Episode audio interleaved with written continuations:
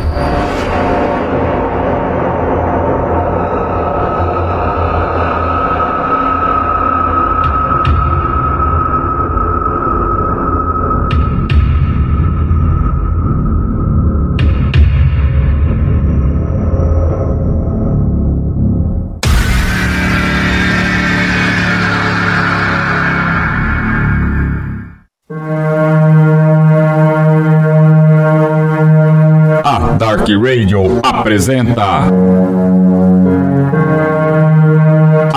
Apocalipse. Entrevista.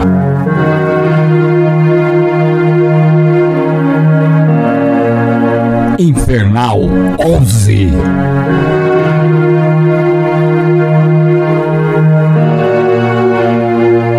Produção Apocalipse Press.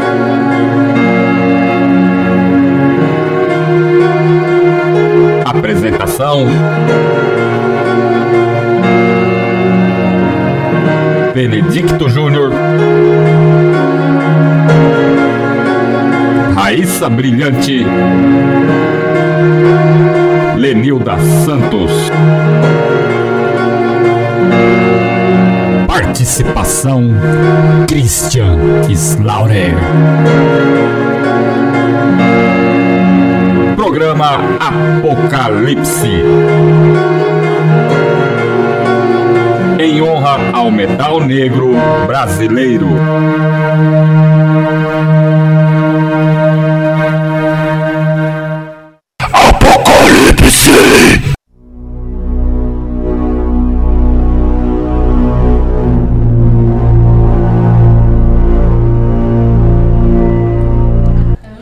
20 horas, 4 minutos, horário de Brasília. Começa agora na Dark Radio, programa Apocalipse.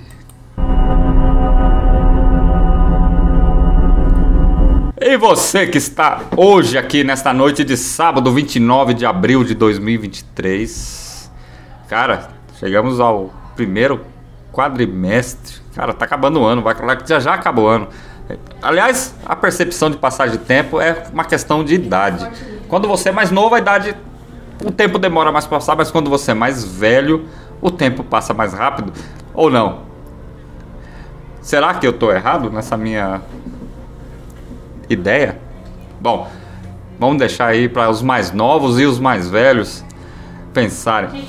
Bom, olha, essa edição é muito especial, essa edição é muito foda. E você que tá aí no chat, né? Entra lá no chat, galera. Já tem uma galera no chat aí, o Jackson, o Dairote da Orforged, o Canibal da Sacristia e Luxifero, Salve Infernal 11 e Algolagnia Mecânicos. A galera, pode entrar no chat. Galera que tá no chat, façam suas perguntas, façam seus comentários. Nós estamos aqui para isso. Estamos aqui com a Infernal 11. Daqui a pouco começar o bate-papo. E hoje estamos aqui com ela, Lenilda Santos, do Garotas de Metal Underground. É com elas. Seja bem-vinda, Lenilda. Ah, obrigada, Benedito. Boa noite aos nossos ouvintes, né? O Samba. Aqui, é uma grande honra para estar aqui com, novamente com vocês aqui, fazendo Apocalipse, né? Um programa que representa total a cena nacional. Foda demais esse programa. E hoje está prometendo, né, Benedito? Hoje. É, hoje o bate-papo vai ser sério, o negócio vai ser violento aqui, viu? Viu, Lenilda? Negócio. Nós vamos falar muita coisa aqui, muita coisa.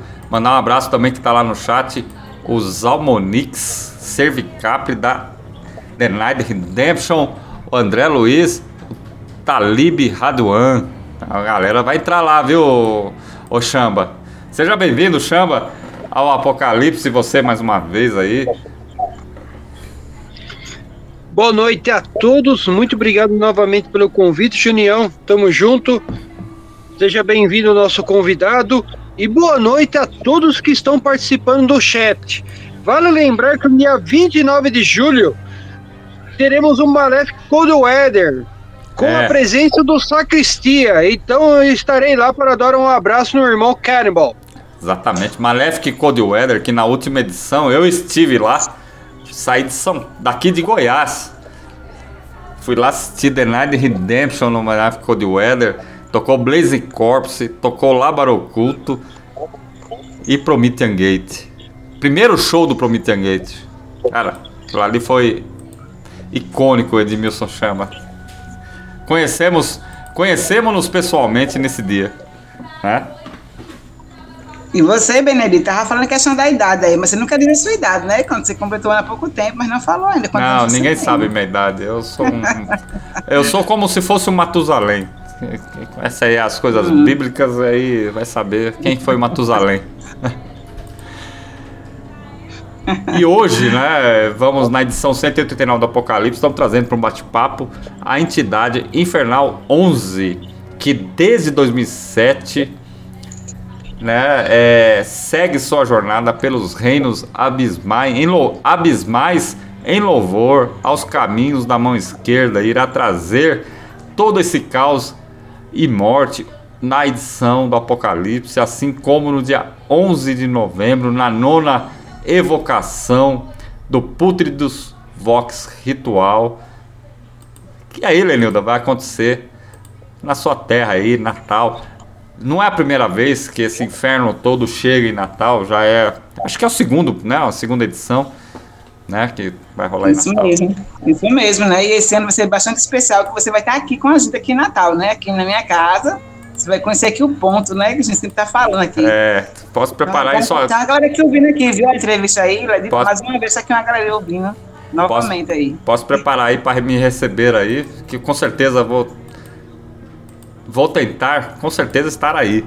E vou Tentar tocar não, música. Vai vir. Eu não sei se vocês sabem, mas na Lenilda não pode tocar música de mais de 15 minutos, né? Eu vou levar É, do médio, eu gosto muito de Doom, né, galera? Eu É. vou fazer um show de Doom Metal aqui na Natal. Quero ver se não vão.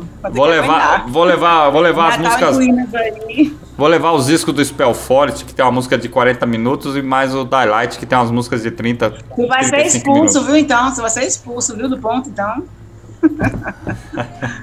Vai me deixar dormir na rua, né? uma música. Ah, esse aqui botou aqui um, um, chamar um som aqui de 15 minutos. A menina pegou e foi embora, o Uber.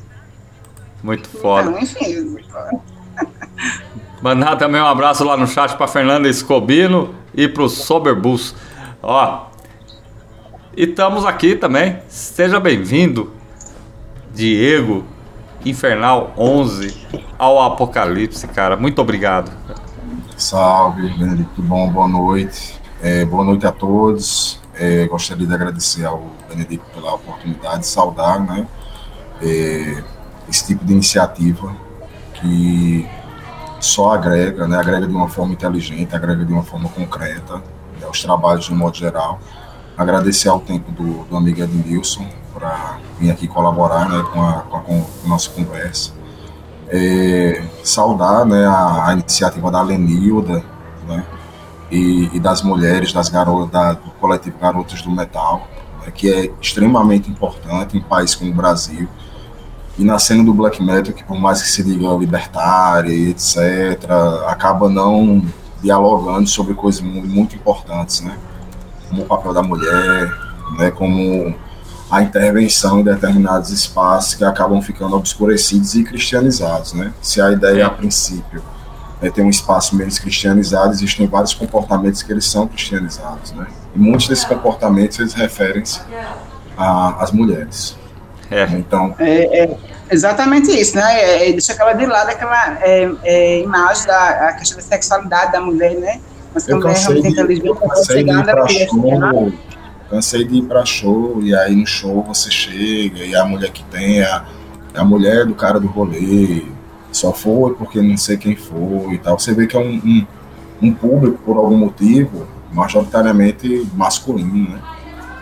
e tal. Exatamente. Então vai meio que querendo ofuscar isso, mas isso é uma coisa que é contraproducente e contraditória. Né? Apesar de todos nós sermos contraditórios, mas essa é, é, é muito latente e gritante. Então, Você acha que a igreja ocultou a presença da mulher? A igreja? É. Ocultou a presença sim, da mulher sim. no, esse, no, no, no, no, no contexto, no contexto geral, cara? esse, esse não é o, o, o, papel só da igreja, mas primeiro do cristianismo de um modo geral, né, que é uma, uma, uma religião voltada né, para a figura masculina e etc. Mas não só o cristianismo, mas outras religiões também têm essa, essa perspectiva. Né? E a nossa sociedade ela tem essa, essa herança, mas essa herança ela não é percebida no black metal exclusivamente pela pelo exponencial que o cristianismo tem nas pessoas. Ah, eu sou cristão. Mas pelo comportamento masculino, pela forma da mentalidade que alguns, que a grande maioria dos homens tem, né, e como eles percebem as mulheres. Né? Isso aí é uma é, coisa assim, prática. É, assim, para mim, eu acho que no underground, né, o que deveria ser é um espaço de assim, não deveria ser, no caso, né, é, um espaço de, de contestação, né, onde as meninas, né, as meninas em si, né, encontrar o seu refúgio, né, da mesma forma que os caras também, né, seria um espaço de, de desconstrução, de reconstrução da gente, né, como mulher, né, independente do que, foi, que a gente faz, e não seguir o padrão que realmente as vez que não é que não dá aquele apoio total para a gente, né, tem uma forma diferenciada, né, de julgar a gente, e eu acho que no underground acho que não tem espaço para isso, a gente está provando nosso lugar no underground. Até porque seria um lugar que não devia existir isso. Na verdade, eu acho que não devia ter esse negócio, né? De. Viu, Diego? Exatamente. Ô, Lenilda, esse negócio da que a mulher lutar pelo espaço dela. Pois é, o espaço é para todos. Um cara desse é uma postura nociva. A gente está aqui para fazer nosso trabalho. Eu, a Raíssa e muitas outras que fazem trabalho de produção de shows. Porque eu e a Raíssa estamos produzindo show sim. A gente produz show, a gente dá assim, a, o melhor da gente, né? E todo mundo sabe que grana não é fácil. A gente joga nossa grana, nossa nosso rolê, nosso trabalho ali dá o sangue pra gente, né? De repente. E o tempo, uma, né? E o tempo. É, e o tempo e tudo. Às vezes tem críticas que não é legal, né? Se é pra é, evoluir, se é pra crescer, o crescimento de uma pessoa, beleza, mas se não é, se é pra deixar você mal, então não faz. Então você não é underground, então você não é o headbang, né? É. É o que mais acontece. Eu, eu, eu vi um cara aqui, eu tava, até passei pra uma mensagem pra Raíssa, tipo assim, ah, quando a pessoa vai fazer uma pré-venda de uma camisa, ah, que quer ganhar dinheiro em cima, ou porque, tipo assim, ou então faz os apoiadores que dão o dinheiro e que comer o dinheiro dos apoiadores. Caralho, se foi isso. Você tava de boa comer dinheiro de apoiadores, mas é quem apoia é tão, é tão é importante quem faz, porque tanto os apoiadores como a gente está produzindo, é muito importante cada lado, da gente dar espaço às bandas, né? Exato. Então, quando você está uma dessa forma, é foda. Exato. Muito bom. Edmilson Chamba. Bem, eu vou me basear em duas coisas. Essa parte que foi mencionada no debate aí, eu acho que está muito atrelado à nossa história. Né? O principal da nossa história aí, muita coisa, ela veio a ser quebrada desde o começo do século passado, né? Por isso que há uns tempos atrás a gente teve o dia 8 de março, que significou essa data para as mulheres, né? Essas mulheres foram as conquistas que elas conseguiram, né? Já que teve vários casos já no começo da Revolução Industrial, um dos marcos que chamou muita atenção para a criação do dia 8 de março foi justamente um incêndio que matou mais de 100 mulheres carbonizadas em Nova York. E depois, uns anos mais adiante, também teve, próximo da Segunda Guerra Mundial, uma marcha das mulheres na Rússia, né? Então, é, é importante, eu acho, a gente frisar, tem muita coisa, tá, eu acho que enraizado num, num costume histórico cristão, já que tem muitas pessoas, elas, elas esquecem que às vezes elas, elas se deparam com um pudor muito grande por umas coisas assim que você tem que enxergar numa simplicidade. É, eu vou tentar resumir de uma seguinte forma: você tem uma figura conservadora de Deus e uma pessoa liberal de Satanás. boa, boa colocação, viu? É, eu, eu acho que pode até ser aquela a parte né, das recusas de alguns homens, né, que a, a, não respeitar nossa identidade, nossa liberdade de expressão também, né, e o trampo que a gente faz. Então é muito complicado, né, e colocar obstáculos para quem realmente não conhece, que realmente não sabe o nosso corre, né, do dia a dia. É. Olha, é, você questão é uma questão Deus conservador e Satanás o libertário, né? Como se fosse Lúcifer o o símbolo da, do liberalismo, né? Vamos dizer assim, vamos fazer essa, essa tentar fazer essa comparação. É, o Deus é o cara que constrói, criou tudo e de repente resolve destruir tudo e depois constrói de novo, destrói tudo, desconstrói de novo, desconstrói, constrói, desconstrói. É, aí você tem outras teorias que nós não somos filhos de Adão e Eva. Uma vez eu perguntei para um padre: se nós somos filhos de Adão e Eva, como é que nós surgimos nesse mundo, né? Adão comeu Eva, claro. Aí depois os filhos, Caim matou Abel, não foi? Não é assim que não é assim que a história é contada. Aí tem o Sete. E aí o Sete comeu a Eva e aí teve outro filho, né? Eu tô falando da, da forma mais simples, né? Não vou falar para você que Adão viveu 300 ou 400 anos, né? E que teve 500 filhos, vamos dizer assim, né? Que, que é o que depois a, o padre começou, foi me contar, porque tem que questionar. Se você não questionar, você não vai entender da onde vem essa loucura, porque contraria toda a teoria da evolução, tirando a questão religiosa. Vamos deixar então, envolver religião com ciência. Então, onde se encontra a questão científica com essa questão religiosa? É os dinossauros ou é o que? É o Neandertal? Da onde veio o Neandertal? O Neandertal veio de Adão e Eva também? É, Diego. Nós temos aqui uma, uma, uma, uma coisa assim muito louca, né? Religiosa para se debater. O que eu penso sobre esse tipo de assunto é que é, se nós restringirmos né, é, essas perspectivas ou busca né, por explicações de onde as coisas vêm, por exemplo, a uma, uma perspectiva bíblica ou a uma perspectiva, colocar entre aspas, assim, científica, porque em termos é, de ciência moderna existe uma uma amplitude gigantesca de interpretações, né?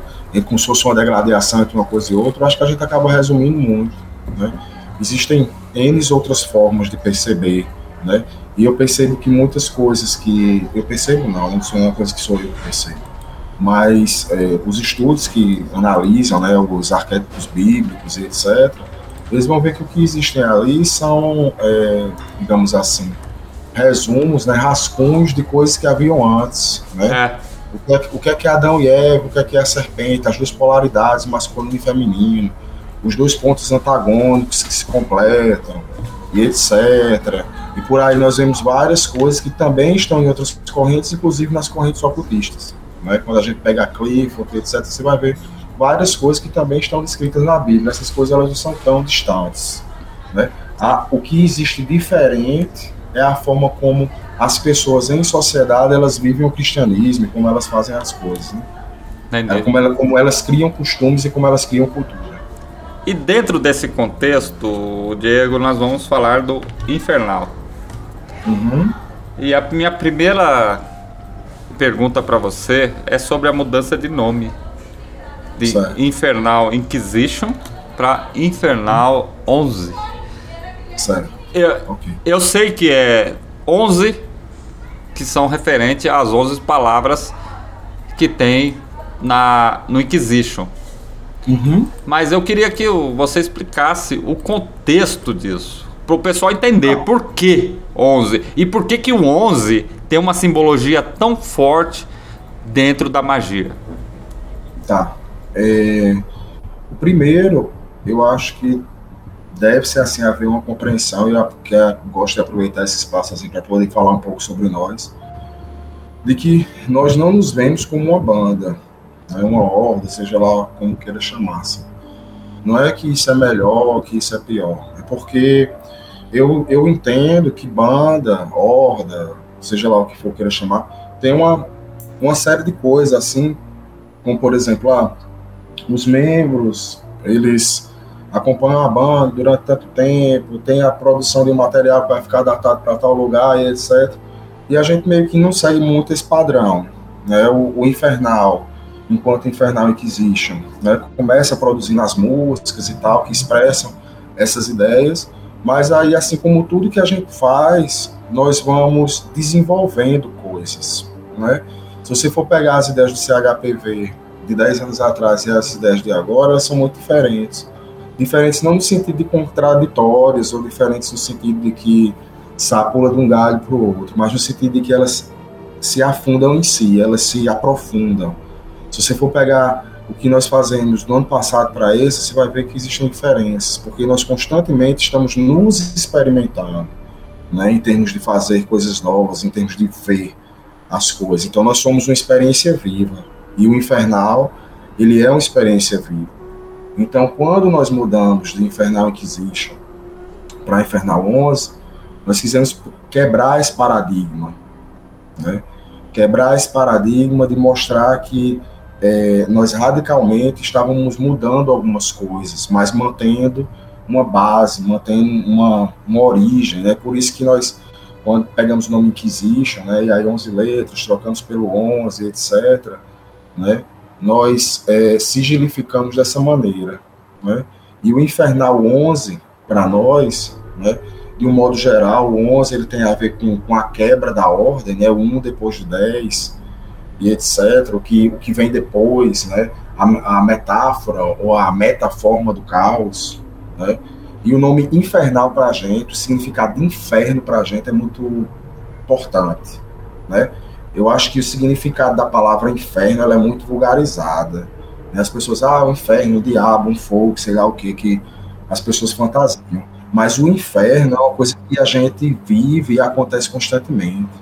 É quando você acorda e você está muito perturbado, é quando o seu cotidiano ele não tem a ver com o que você imagina, é quando você vive frustrado, é quando você não encontra as coisas que você quer, é quando quando o mundo, você percebe que o mundo ele se volta contra você e tudo é um movimento adversário, isso é um inferno constante.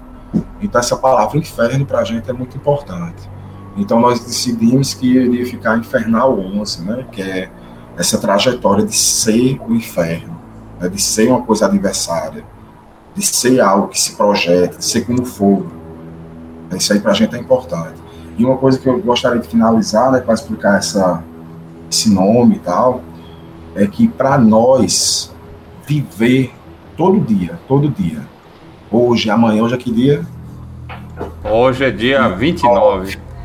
Amanhã, dia 30, ontem, dia 28, no mês de maio, 2023, 2022, 2019, 2025. Viver todos os dias o que a gente acredita é muito importante. Todos os dias. Quando tá nessa entrevista aqui, quando sai, quando eu me acordo, quando eu vou comprar o pão, quando eu vou dar aula, quando eu vou fazer qualquer coisa, eu sou o que eu sou. Independente de banda, independente de alguém estar me vendo, independente de fiscalização, seja lá o que for. Então, para nós, é muito importante ser como fogo. É você ver, mas você não toca, você não consegue compreender como é que se movimenta como a existência dele funciona.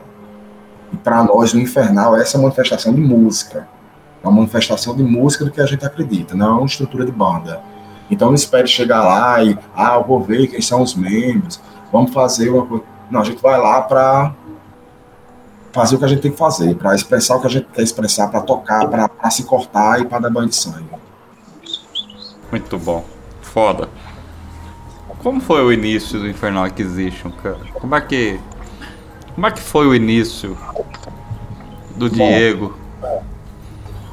O, o Infernal né, começou aqui na cidade de Campina Grande, né, comigo mais dois membros que não estão mais na banda. Né? É, um deles é, é o Tenebros, né, que fez ativamente as composições. Nós não tocamos mais juntos hoje, né? Inclusive a gente nem tem contato e tal, mas tem tem respeito pelo trabalho dele, pelo que ele faz, né? Por todos os riffs que ele fez no Infernal, e nós trabalhamos em, em, em conjunto durante muitos anos. Né? Durante muitos anos, trazia aquela ideia, vamos expressar assim, assim, assado e tal. E ele sempre foi um músico muito competente em fazer isso. Não só um músico competente, mas como uma pessoa muito dedicada né, ao que faz. Aí, mesmo nós não temos contrato, mas, mas é uma coisa inegável. Né? E depois o Infernal foi, foi migrando para uma situação mais de coven, né, o que, é eu estou querendo dizer? Onde as pessoas que participavam da manifestação musical, elas compartilhavam da mesma fé e faziam parte do mesmo culto. Então isso acabou sendo mais excludente em termos de membros, né? E aí a gente foi pensando mais em como as músicas eram feitas para expressar o que a gente é, cultuava, né? E como a gente fazia, pensando menos em shows, né? Não que isso seja bom, mas era porque a gente não tinha tempo, muito tempo para pensar nisso, e pensando em, em compor coisas que elas nos representassem de fato. Né? Essa sempre foi a nossa preocupação. Se você for pegar as nossas letras desde o começo até agora, elas têm a, a, a mesma mensagem de maneiras diferentes. Entendi. Chamba, Lenilda. Eu, eu, queria saber em relação, depois da mudança do nome, teve alguma, assim, alguma diferença? Vocês viram a questão de, de assim, do apoio à banda, a mudança do nome? Então, Lenilda, é, essa questão... Melhorou ou não? Como? Não entendi a última parte. Ah, se depois da mudança do nome, vocês viram um retorno melhor ou, ah, ou não? Beleza, beleza. Ah, o pessoal então, entendeu?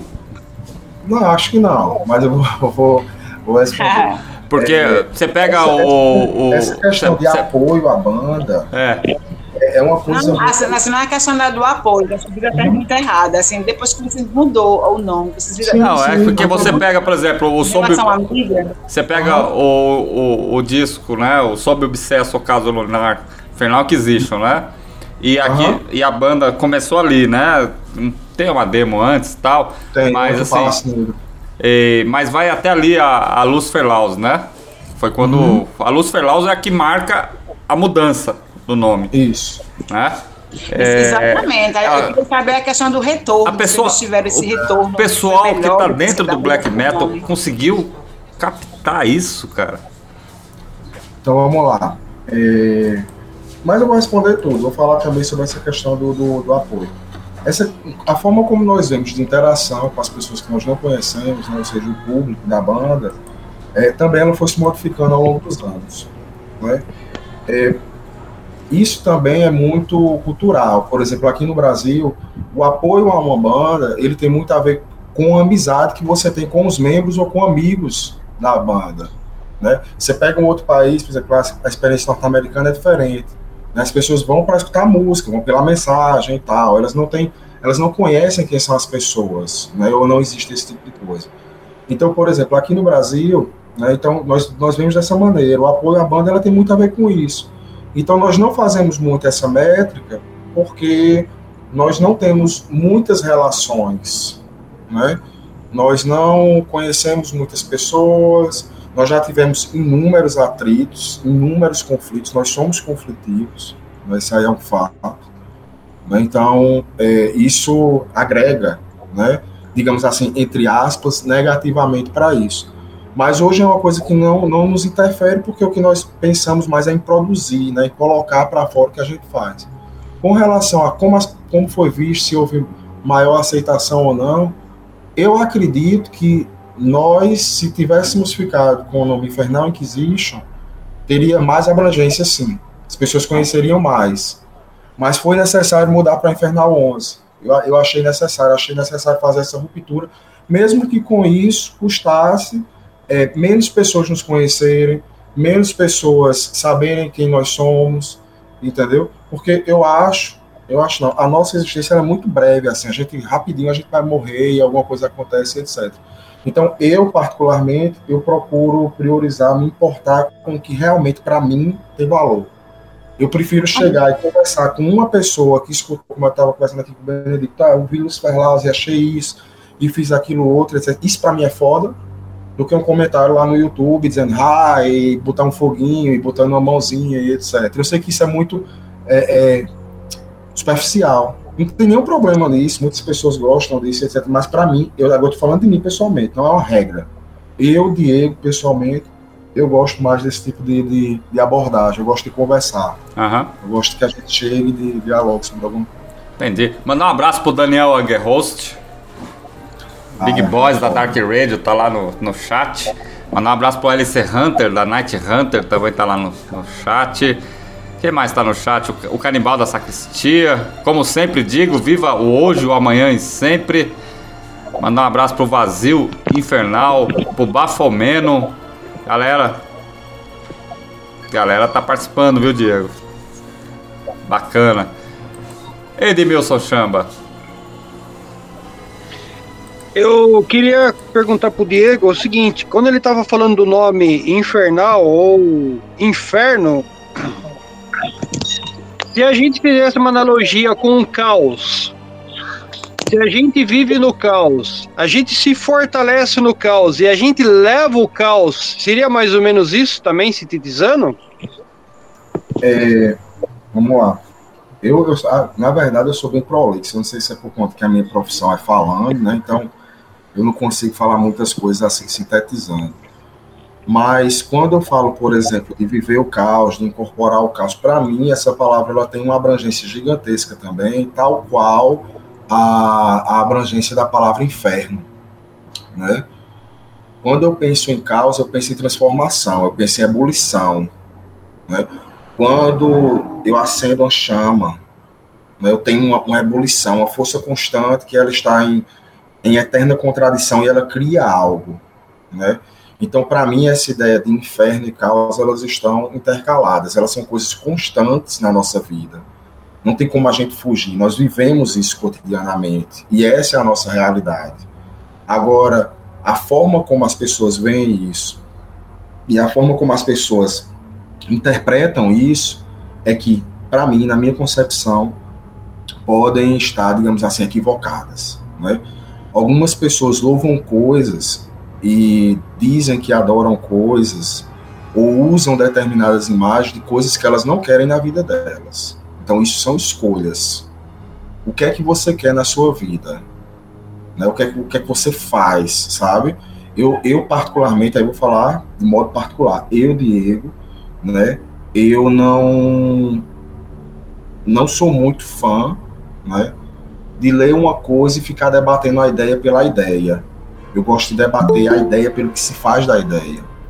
Uma vez nós fomos acusados, né? É, e uma, uma das coisas que eu sempre me manda uma coisa, ah, disseram isso aqui de você, não sei o quê. E um rapaz sempre, tinha dito. Sempre tem. Diego, sempre, sempre tem, tem, mas isso é normal. E um rapaz tinha dito que é, eu estava acusando a pessoa e não o discurso da pessoa, né? E aí eu acho isso muito importante, sabe por quê? Porque é o seguinte, eu não debato, debato discurso por discurso. Se a gente quiser debater ideias, a gente vai debater. Mas eu acho que para você eu ou qualquer pessoa defender uma ideia, você tem que ser a ideia. Então, se você defende um discurso e eu posso rebater seu discurso, mas eu não posso rebater você, então é porque o seu discurso está errado. Você está vivendo fantasia, você está vivendo um, um, uma sessão da tarde, um filme da sexta-feira e tal. Entendi. Muito foda. Mandar um abraço aí. Eu tenho pergunta lá no chat, viu, ô Diego? Uhum. Estamos chegando aí a quase 14 mil pessoas ouvindo essa edição de hoje do programa Apocalipse. E o André Luiz, mandar um abraço para ele, porque o André Luiz é o cara que mais ganha sorteio aqui na Dark Rádio, sabe? Quando a gente faz sorteio, ele, ele que ganha os sorteios, a maioria. É? É. E ele perguntou como surgiu a ideia de montar a Horda Infernal Inquisition, né? No, no caso, no início, né? E uhum. aonde foi que vocês tocaram a primeira vez, cara? É a pergunta dele lá no chat.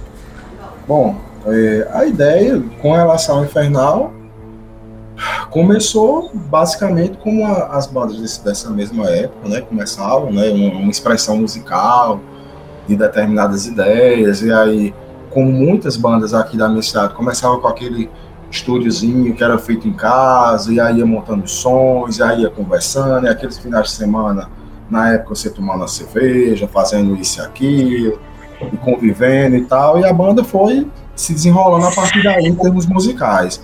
Mas a gente demorou muito para duas coisas, para gravar e para tocar ao vivo. Né?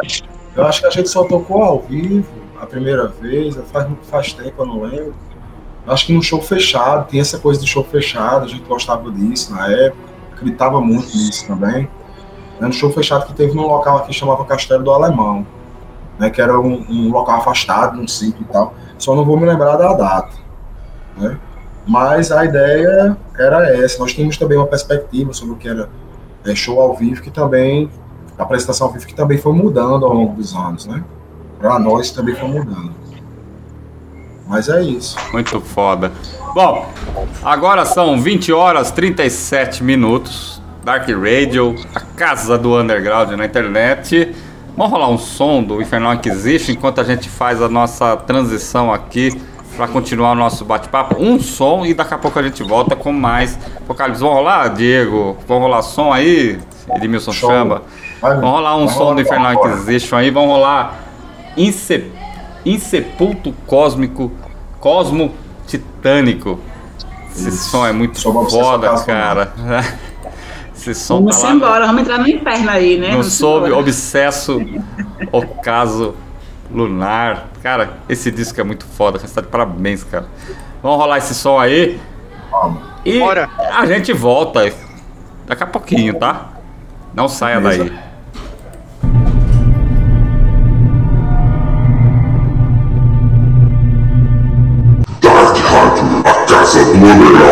Internet.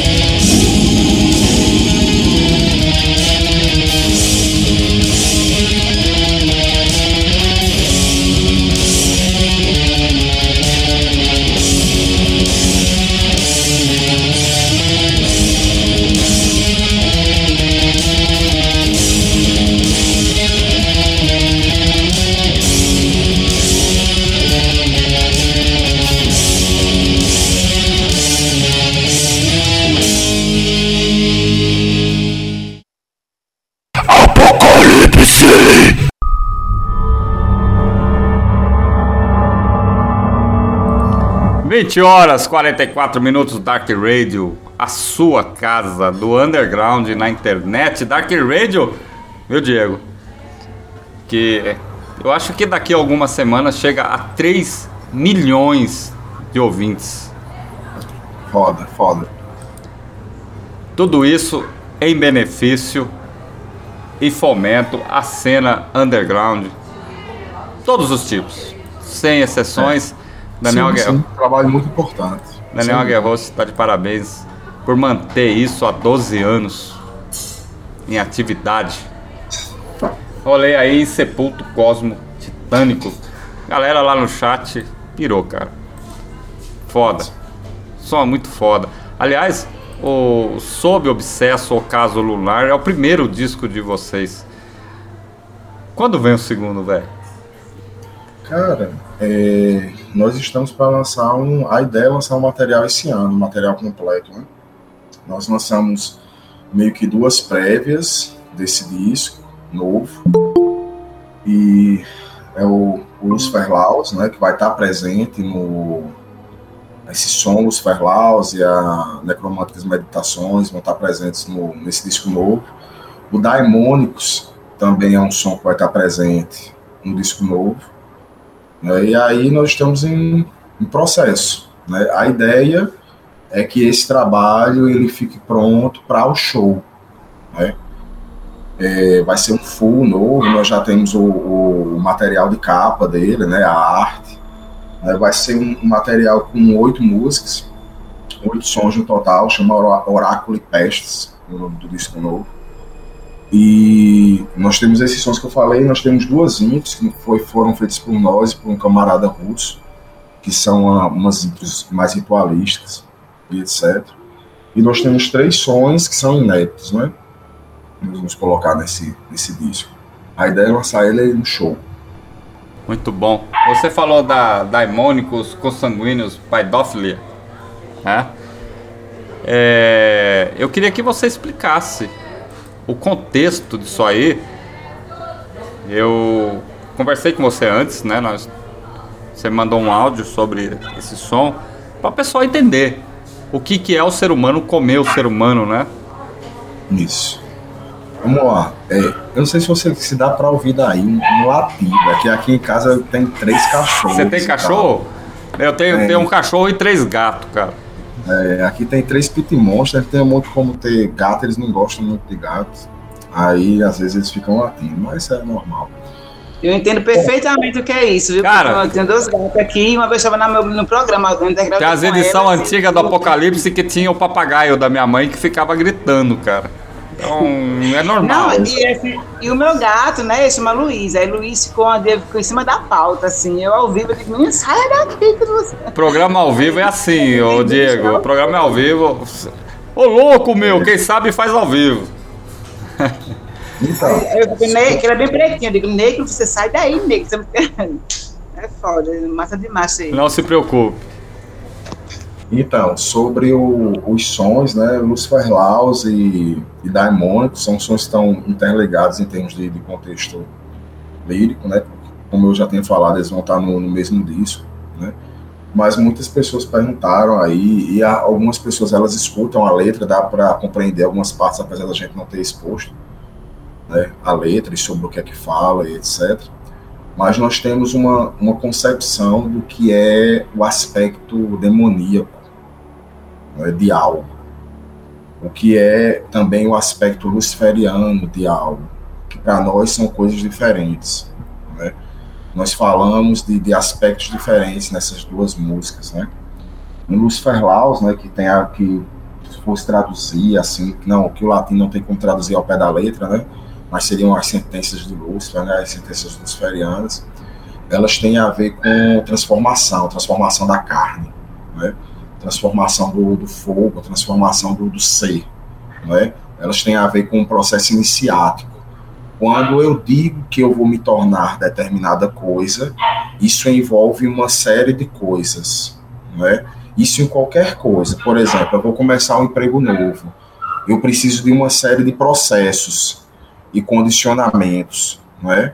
Se eu vou começar a estudar uma coisa nova, etc. Mas isso vai se tornando cada vez mais grave, mais visceral, quando nós tratamos de coisas que são mais íntimas. Quando nós falamos de, de uma transformação em termos de espiritualidade, isso mexe com o seu corpo, com a sua carne, com o que você faz. Essa letra ela fala sobre isso, né? Sobre como é se transformar, né? E aí partes da letra falam sobre isso, né? O poder de, de da chama, de, de, quebrar a sua própria mandíbula, de, de engolir os raios do sol e tal. Isso tem a ver com é, isso tem a ver com o ato de infligir dor a si, não no sentido sadomasoquista, mas no sentido de que toda transformação ela é dolorosa, né? que ela encara coisas que você não sabe, coisas que você não conhece, situações que são adversas, situações que não estão na sua zona de conforto, né? E a outra música, que é o Daimônicos, né? Ela fala justamente que, que ela tem um caráter, assim, digamos assim, e falar sobre, digamos, uma coisa que é um pouco polêmica, assim, sei lá, que ponto a gente pode falar disso mais abertamente, mas de relações familiares, né? Como é que você encara isso? As pessoas que vivem com você, as pessoas que lhe colocaram no mundo e etc. Até que ponto é, é uma relação de sangue, né? Ela quer dizer alguma coisa. Ou essas coisas elas também estão lhe destruindo. É. Até que entendi. ponto isso é producente ou contraproducente? Até que ponto você tem que aniquilar isso na sua vida? É, e isso é um tema que as pessoas, hoje em dia, no politicamente correto, não É. querem, né? Entender? Essa coisa de politicamente correto é bem, é bem ambígua, né? Ao passo que dizer, entre aspas, que eu não sou politicamente correto, começa a dar espaço para conversar um monte de bobagem, pessoas burras, assim, dizer assim, ah, eu tenho a minha verdade, a sua verdade, na verdade, não é uma verdade, é uma bobagem, né? Como também impede que se toque em determinados temas que são agressivos, mas são reais, né? Eu vou falar, por exemplo, o tema da violência. Né? Se eu pegar um, um tema que é delicado, vamos supor, violência, além de eu estar aqui, vamos falar sobre violência contra a mulher. É um tema delicado. Né? Mas quando nós começamos a encarar o ser humano, é um tipo de coisa que existiu durante toda a humanidade. Violência contra uma pessoa que ela está em uma situação mais frágil do que a sua, a coisa de uma pessoa que tem mais poder esmagar outra pessoa. Essas coisas elas vão se repetindo. Né? E até que ponto isso não começa a fazer parte do DNA do ser humano? Tanto que quando alguém se converte contra isso, como uma forma adversária, como por exemplo a mulher que diz eu não aceito isso, eu vou começar a ser adversária a isso, ela começa a ser combatida. É como se vários anticorpos assim do, da, da sociedade humana, do ser humano, ele não aceitasse essa transformação. Né? E aí isso acontece com absolutamente tudo que a gente tem. Cara. Tudo é combativo. Tudo é combativo e combatido, né? Exato. Tem a pergunta do Ajax Sirius, tá lá no chat. Uhum. Obrigado, Ajax, pela pergunta aí. Obrigado pela participação, obrigado pela audiência. Cara, foda. Qual o nível de interação da Horda com temas ocultos e quais os padrões utilizados para descrevê-los dentro das letras da Horda? Tá. Bom, é, nós do Infernal, assim como as outras hordas né, que, que eu faço parte, elas integram a ideia do nosso corpo e da nossa fé, né, que é o satanismo adramático quanto matéria. Algumas pessoas conhecem como corrente 67 ou gnose 67. Nós não expressamos isso explicitamente. Né? Uma das nossas hordas expressa isso explicitamente. O Infernal não. Então você não vai encontrar explicitamente o nome das entidades que nós cultuamos, é, descrições dos nossos ritos e etc. Mas você vai encontrar a nossa forma de, a partir da nossa fé, de ver as coisas, de enxergar as coisas. Então, quando nós cantamos, quando nós é, ensaiamos, quando nós escrevemos uma música e etc., qualquer coisa desse, dessa natureza, quando a gente escuta o som, né, nós estamos ali pensando e sentindo né, o reflexo daquilo que a gente vive em termos de fé. E aí é importante o que é que nós entendemos por fé, para que não se confunda com outras coisas, né, porque as palavras elas são muito fáceis assim de, confundir, de serem confundidas. Eu posso falar uma palavra e ela transmitir em outra pessoa um sentido que é daquela pessoa e não um sentido que eu quis transmitir. Né? Quando nós falamos em fé, nós falamos em acreditar, né? ou sentir que existem coisas que a nossa percepção sensorial humana comum ela não consegue descrever. E nós precisamos de outros meios, além dos nossos cinco sentidos, para interagir com essas coisas. Né? E quando você começa a sistematizar isso, você começa a crer nisso, você começa a criar uma forma de comunicação com isso, você começa a criar uma, um ordenamento de como as coisas devem acontecer, né? E isso é um processo de, de fé iniciática, né? Ou um processo de incursão, em que nós chamamos de oculto, né? Do que não está revelado, né? Essa é a nossa, a nossa ideia com relação a isso. Muito foda. Tamo aí batendo papo com o Diego da Infernal 11. na maratona aí, programa Apocalipse, Apocalipse Press, apoiando o ritual, Putre dos Vox Ritual, que vai acontecer no dia 11 de novembro, em Natal. Já batemos um papo com Dairot Inglorium da Warforged. Batemos um papo com a Denied Redemption, com a Cadaveric Infection. E agora aí, a Infernal 11 aí, quarta banda das nove evocações que estarão presentes. Logo no segundo semestre estaremos batendo papo com a Friesen. E aí, por aí vai. Né? Edmilson Chamba, Tá por aí, velhinho? Você tá sim, sim. quietinho, escondido sempre, aí, sempre, silencioso. Sempre aqui como atento ouvindo, já que eu sou convidado. Você é, é o Coringa, você é o tá dando suporte nesse programa foda. Você eu é o Coringa. Fazer, fazer umas perguntas pro Diego. Primeiro, seria algo talvez que a gente já estava conversando em off para falar sobre o, o selo aqui, o que eu entendi como selo, né? do pessoal aqui da Witchery Terror Militia, é o que é responsável por tá trabalhando com as hordas que ele faz parte. Essa seria uma pergunta. E a outra é ele, ele se demonstra uma pessoa bem esclarecida na, nas respostas, nas perguntas, ele tem uma opinião bem, bem clara.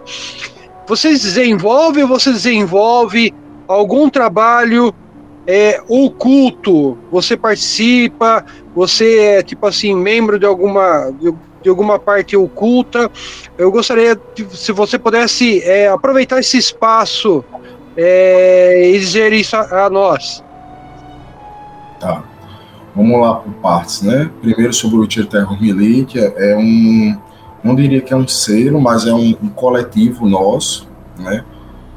já que não é segredo para ninguém que nós do, do, Infernal 11, nós somos é, é, o CHPV, também o Círculo Hermético Putridos Vox, e o Círculo Hermético Putridos Vox está envolvido em diversas atividades, né, atividades em termos de som, atividades de organização de show, Putridos Vox Ritual, atividades com relação ao ocultismo, atividades com relação ao lançamento de livros, encontros, muitas coisas, né?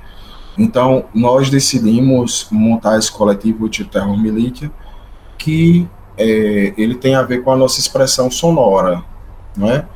Uma expressão mais livre, não uma expressão é, posta em um molde, por exemplo. Então, não é um selo que, assim, tem uma banda, eu vou lançar os CDs da banda, vou lançar os vinis da banda, não é?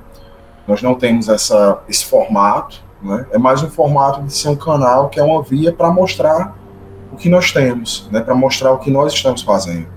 Né? Essa é a intenção. Então, eu diria que é uma, uma coisa assim, menos pretensiosa né, do que um selo. É uma coisa mais, digamos, mais simples. É mais pautada em uma ideia do que necessariamente em, em lançamentos né, mais concretos. Nós, concretos. Nós não tivemos ainda esse, esse impulso, essa vontade de fazer isso. Muito provavelmente vai acontecer, né, lançamentos físicos né, com, por nós, mas estamos analisando ainda qual o contexto ideal para que isso aconteça. Com relação a outra, a outra pergunta, sobre o que é que eu faço parte, etc., as pessoas que, que também nos conhecem mais de perto, não é muito segredo que nós, eu, né, particularmente, e algumas pessoas que estão no Infernal, e as pessoas que estão no CHPV, nós fazemos parte do, da corrente 67, né? Esse é um dos nomes, né? Que expressa o satanismo adramado quanto matéria. Então nós somos parte desse coven, né? nós somos esse clã, né? Eu acho que o que cabe, né? O que é, o que é interessante ser dito aqui, eu acho que é, que é meio por aí, porque existem outras coisas também, né? Um coven ele demanda uma organização, ele demanda atividades, uma agenda de atividades ritualísticas e etc que são exploradas por nós, mas aí já é um outro tema, né? Um tema que ele pode ficar bem maior. Então, o Infernal 11, é, o Visceral Marte, por exemplo, as outras bandas que nós temos, elas são a casca disso que nós fazemos internamente, né? Elas são o, o, o produto, né? O que está o que é mais visível do que nós fazemos. É o que vem depois. Né? Mas a nossa Sim. preocupação primordial mesmo são as atividades do nosso corpo. Qual que é a diferença da corrente 67 para a corrente 218? Uh, a diferença, eu poderia dizer que basicamente é a diferença entre, outro, entre uma, o que uma corrente vai ter a ver com a outra, né? Para a gente pensar assim, o que é uma, uma, corrente no ocultismo, nós temos que pensar que existe, existe o nosso lado material, né, a forma como nós vivemos, o nosso corpo, nossa casa, as pessoas que nos rodeiam e etc. Existe todo um aparato de coisas no universo que nós não conseguimos enxergar. Né? Esse universo nós chamamos de oculto e todas as coisas que lá habitam, né? que as pessoas chamam de entidades, de, de, de guias, etc. Vão, ter, vão dar vários nomes para isso.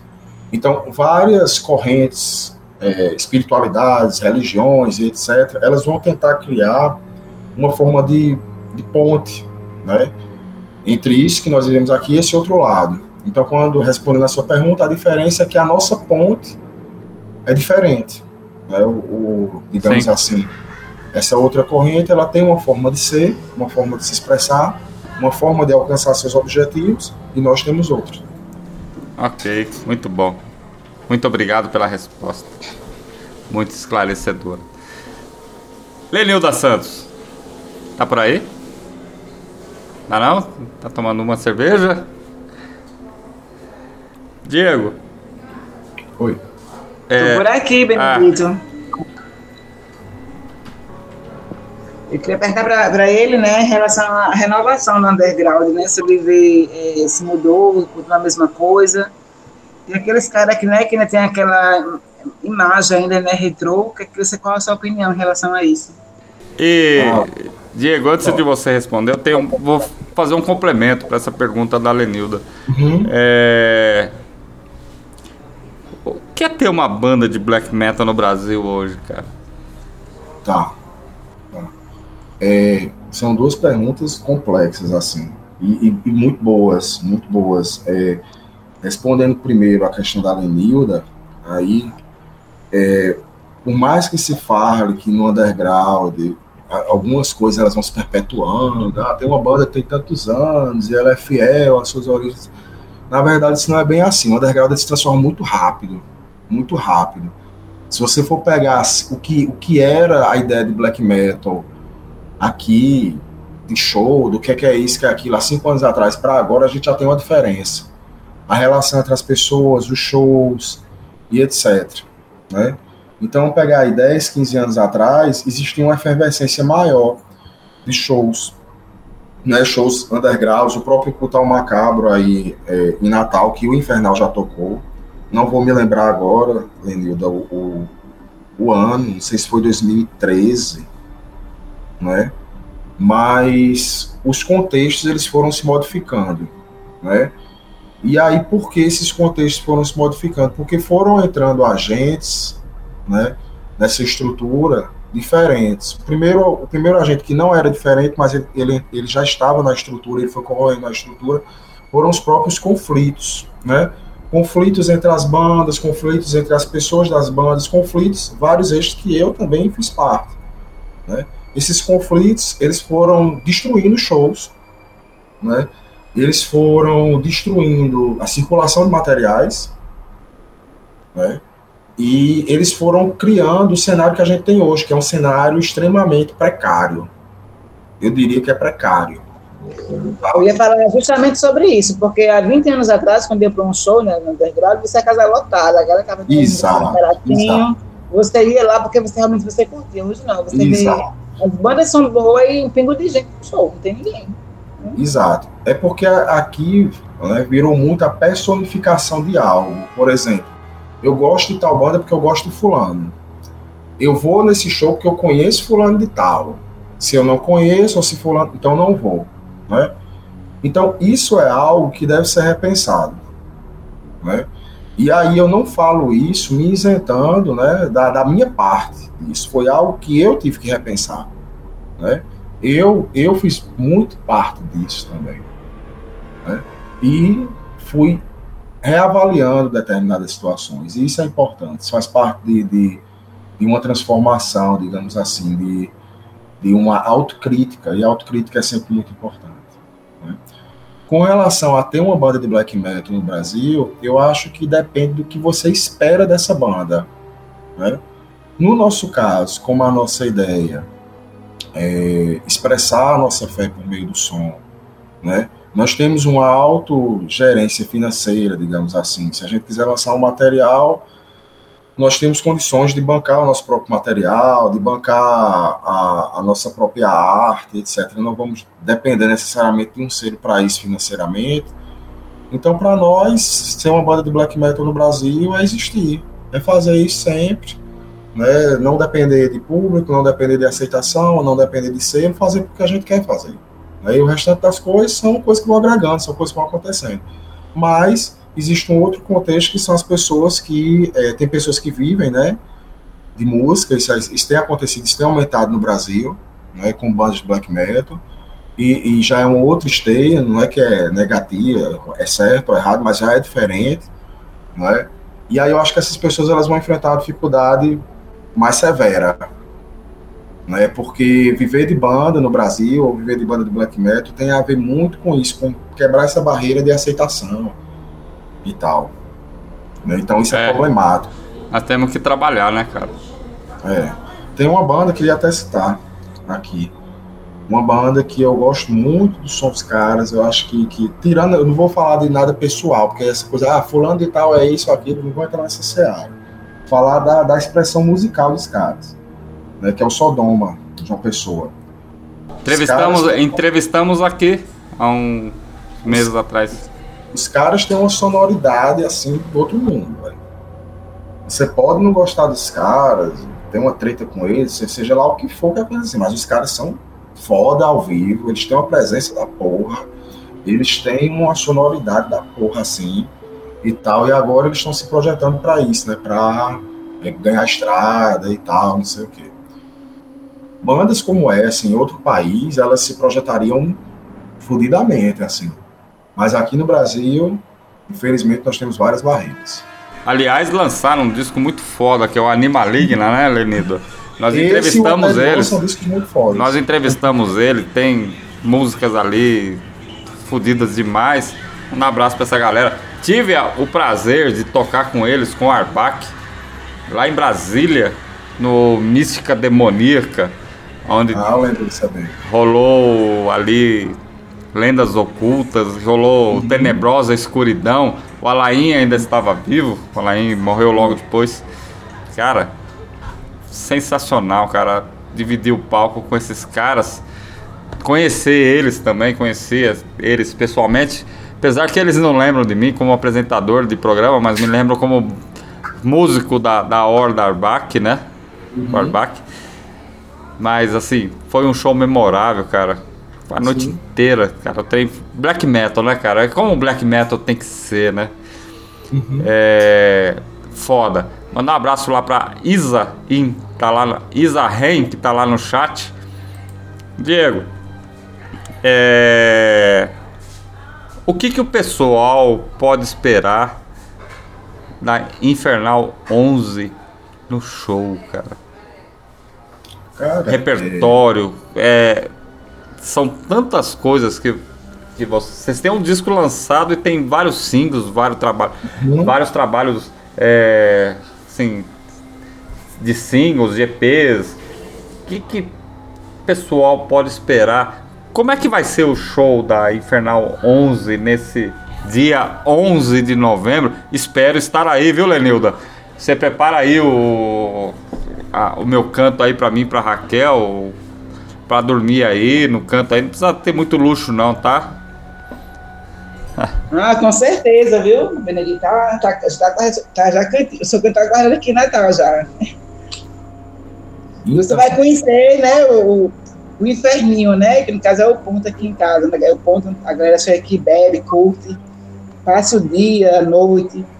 Em de tem três, quatro arriadas, que eu no sofá do chão, então, Cara, se eu tiver tomado umas, eu durmo em qualquer lugar, cara. Não, mas tem os armadores que eu já coloquei aqui já. Como é que vai reformazinho aqui no quintal, aqui dando um jeitinho. Porque a gente merece, né, meu filho? Ah, com certeza. Preparar uma buchada, um picado. Um, um não, não você. faz esses negócios esquisitos aí, não. Buchada, esses treinos. Eu só quero arroz, feijão e, e carne. Não, não, vem com esse negócio de buchada. Carne já tem aqui, né? Se, se, você chegar agora, vai estar tá rolando aqui churrasco. Aqui em casa tá rolando Peixe, o... peixe, caranguejo, esses negócios aí eu não quero, não. Não quero Meu filho tem um, tem um açougue aqui na frente aqui de casa, um açougue de carne na frente aqui de casa. Pois então tá Chegou, bom. comprou, comeu, pronto. Se você quiser. Qualquer tem. coisa a gente assa o, o, Luciano também. A gente corta os pedaços Eita, do bife dele aí e derrota aí, pega ele. Manda um abraço pro Luciano Hunter da. Night Hunter aí. Vamos dar aquele abraço aqui para o Jax, o Lobato, Luciano, o pessoal que estão aqui. A galera aí na sua casa, né, Lenilda? Tá todo mundo aí tomando, comendo um churrasco e escutando o apocalipse hoje, né, cara? É Exatamente, é, é, é, de lei, né? Já mandei a foto para você mais cedo. A gente tá aqui já na, na, ouvindo o programa, todo sábado é aqui.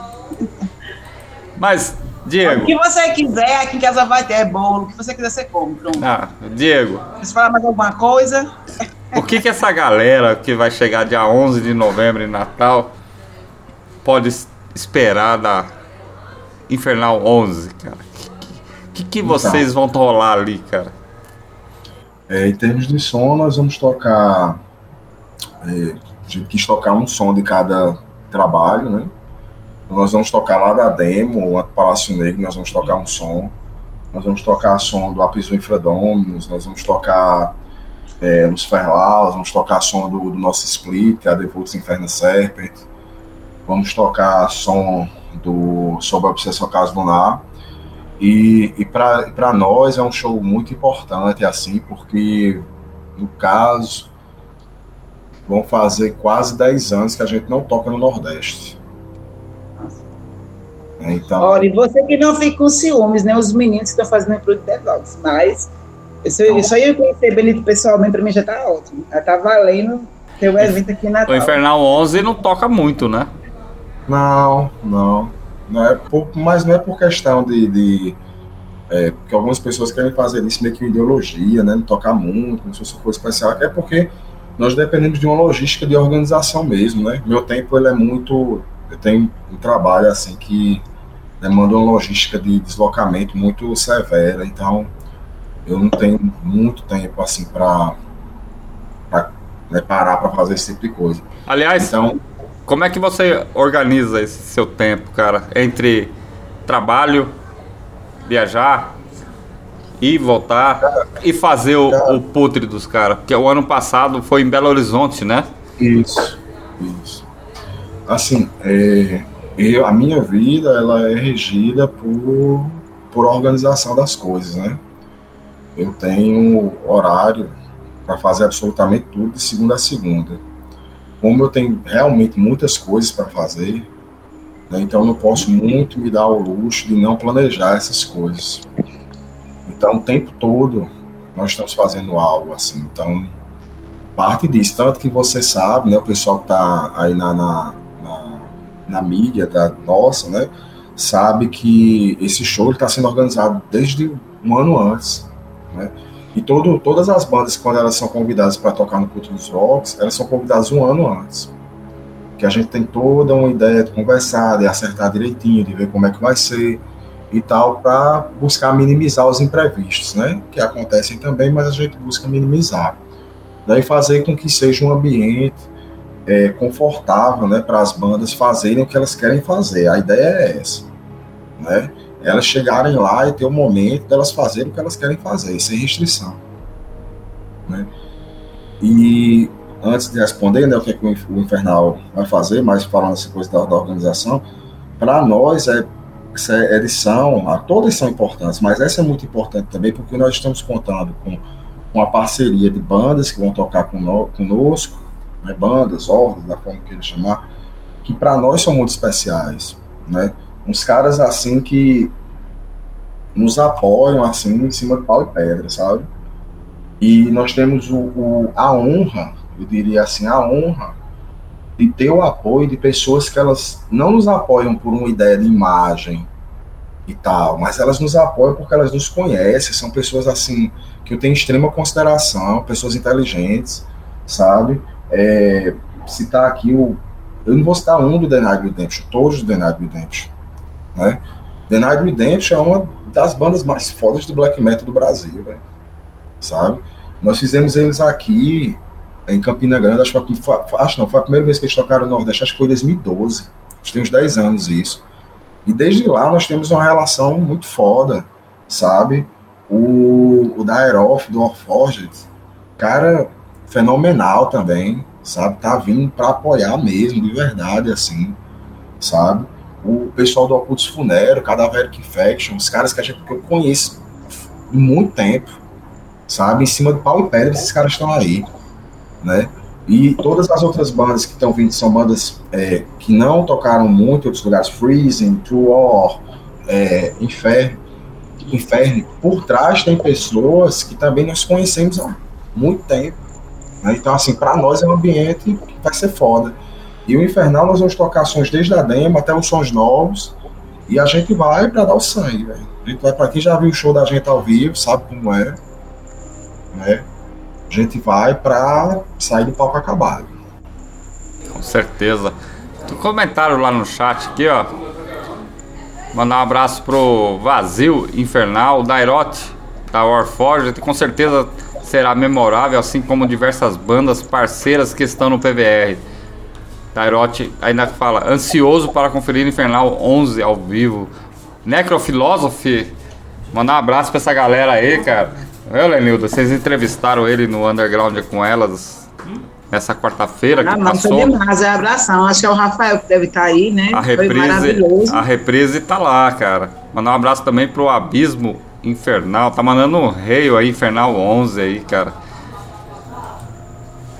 Diego. Agradecer né, os meninos aí, né? Dando apoio aí Apocalipse aí, Underground com elas. O espaço está aberto, né? Não só para eles. O espaço está aberto aí, vamos fazer entrevistas aí, bater um papo, conhecer as ideias né, do pessoal, da galera, programa Apocalipse. Edmilson Chamba, tá por aí, cara?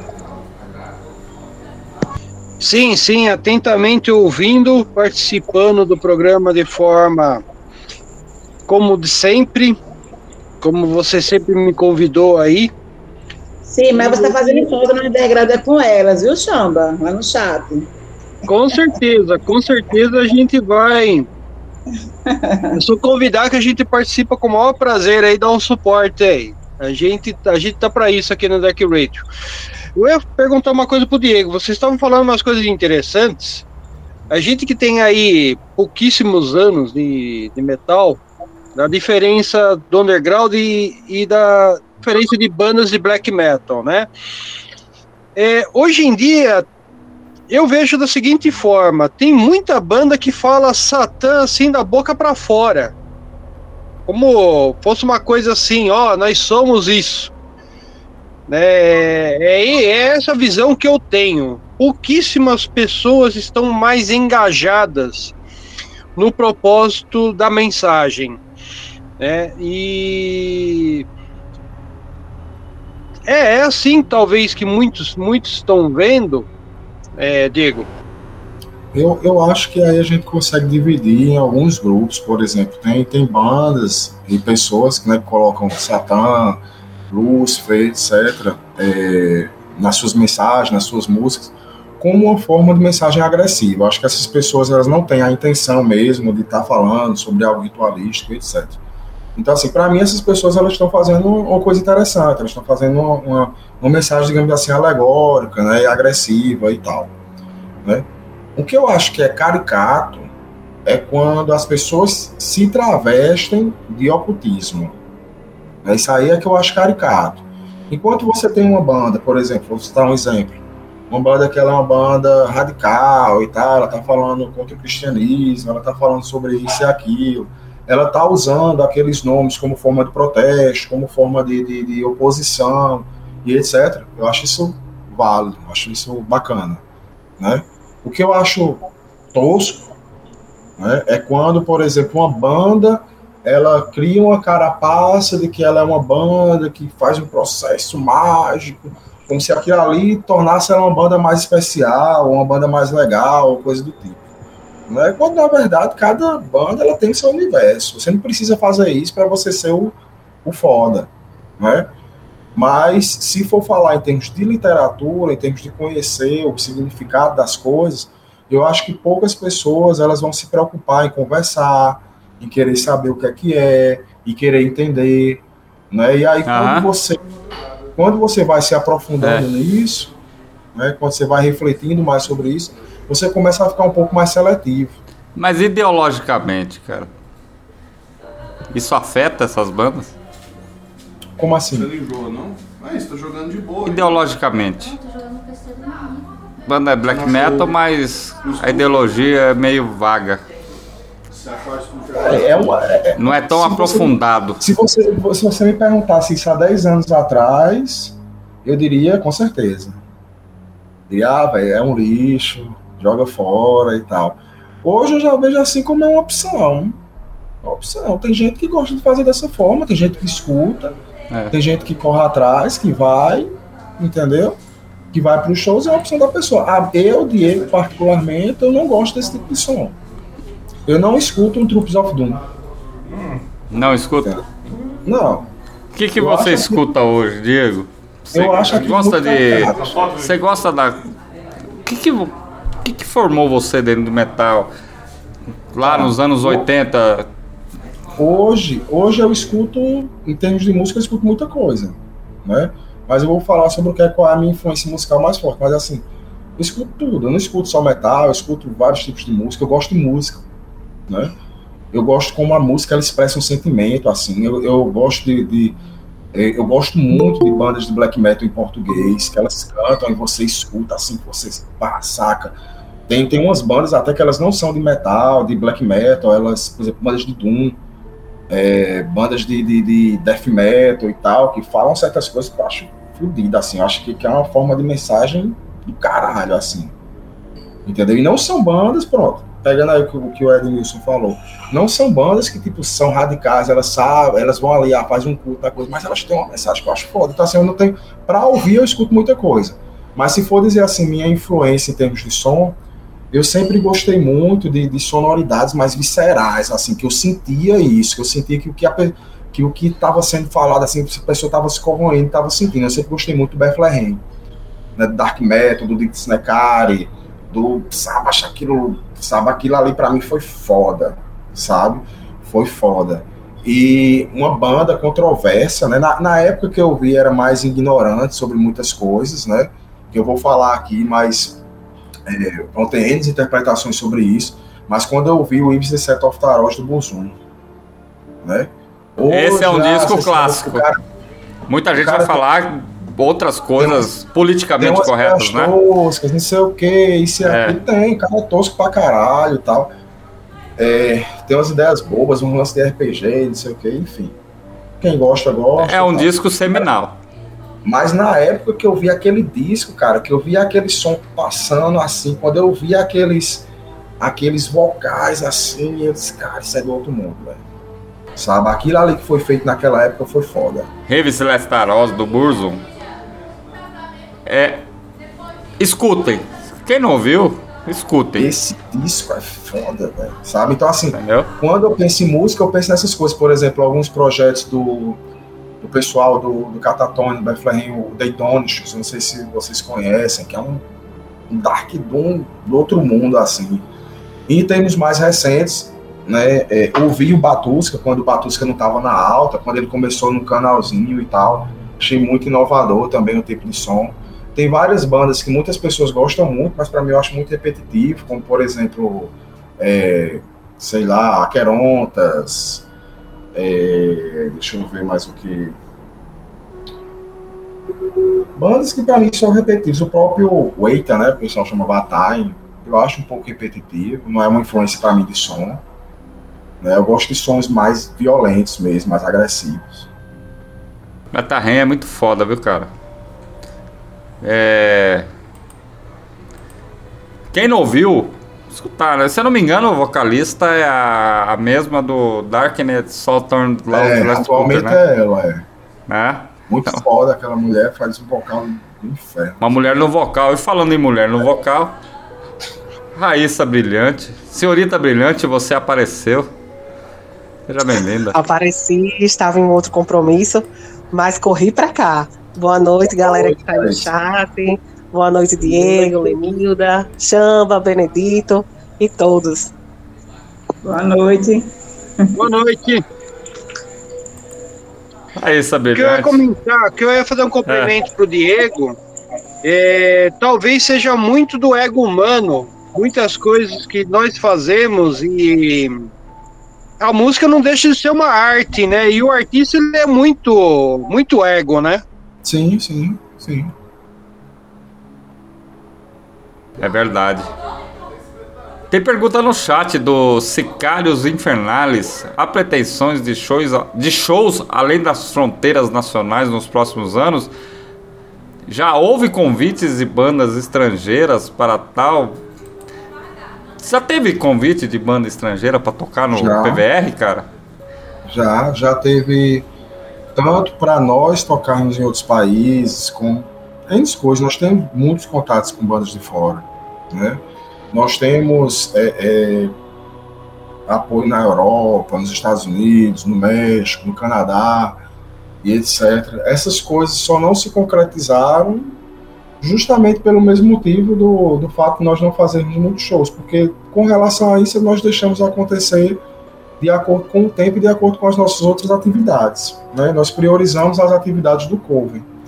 E aí, quando essas atividades elas entram em consonância com as nossas atividades musicais, então nós fazemos isso.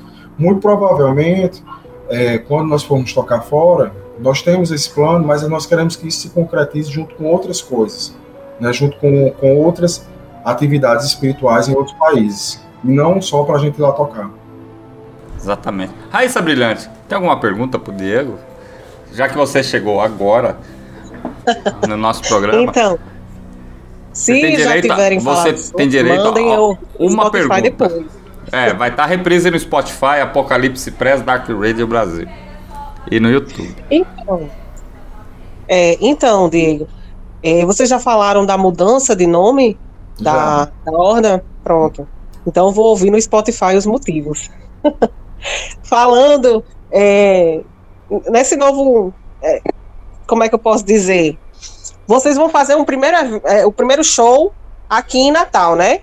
No Rio Grande do Norte, no Podre de Vox, depois dessa mudança do nome, dessas coisas todas. É, qual é a expectativa? O que é que vocês. Você acha que mudou alguma coisa assim do cenário aqui Potiguar desde a última vez que vocês tocaram aqui? Sim, sim. É, primeiro, né, uma coisa que você próprio sabe, quando nós tocamos aí da outra vez, foi no tempo que tem aqueles locais de show foda, assim, Natal, com, com os palcos massa, aquele, acho que é do Sol o nome, né, e tal, achava muito foda ali.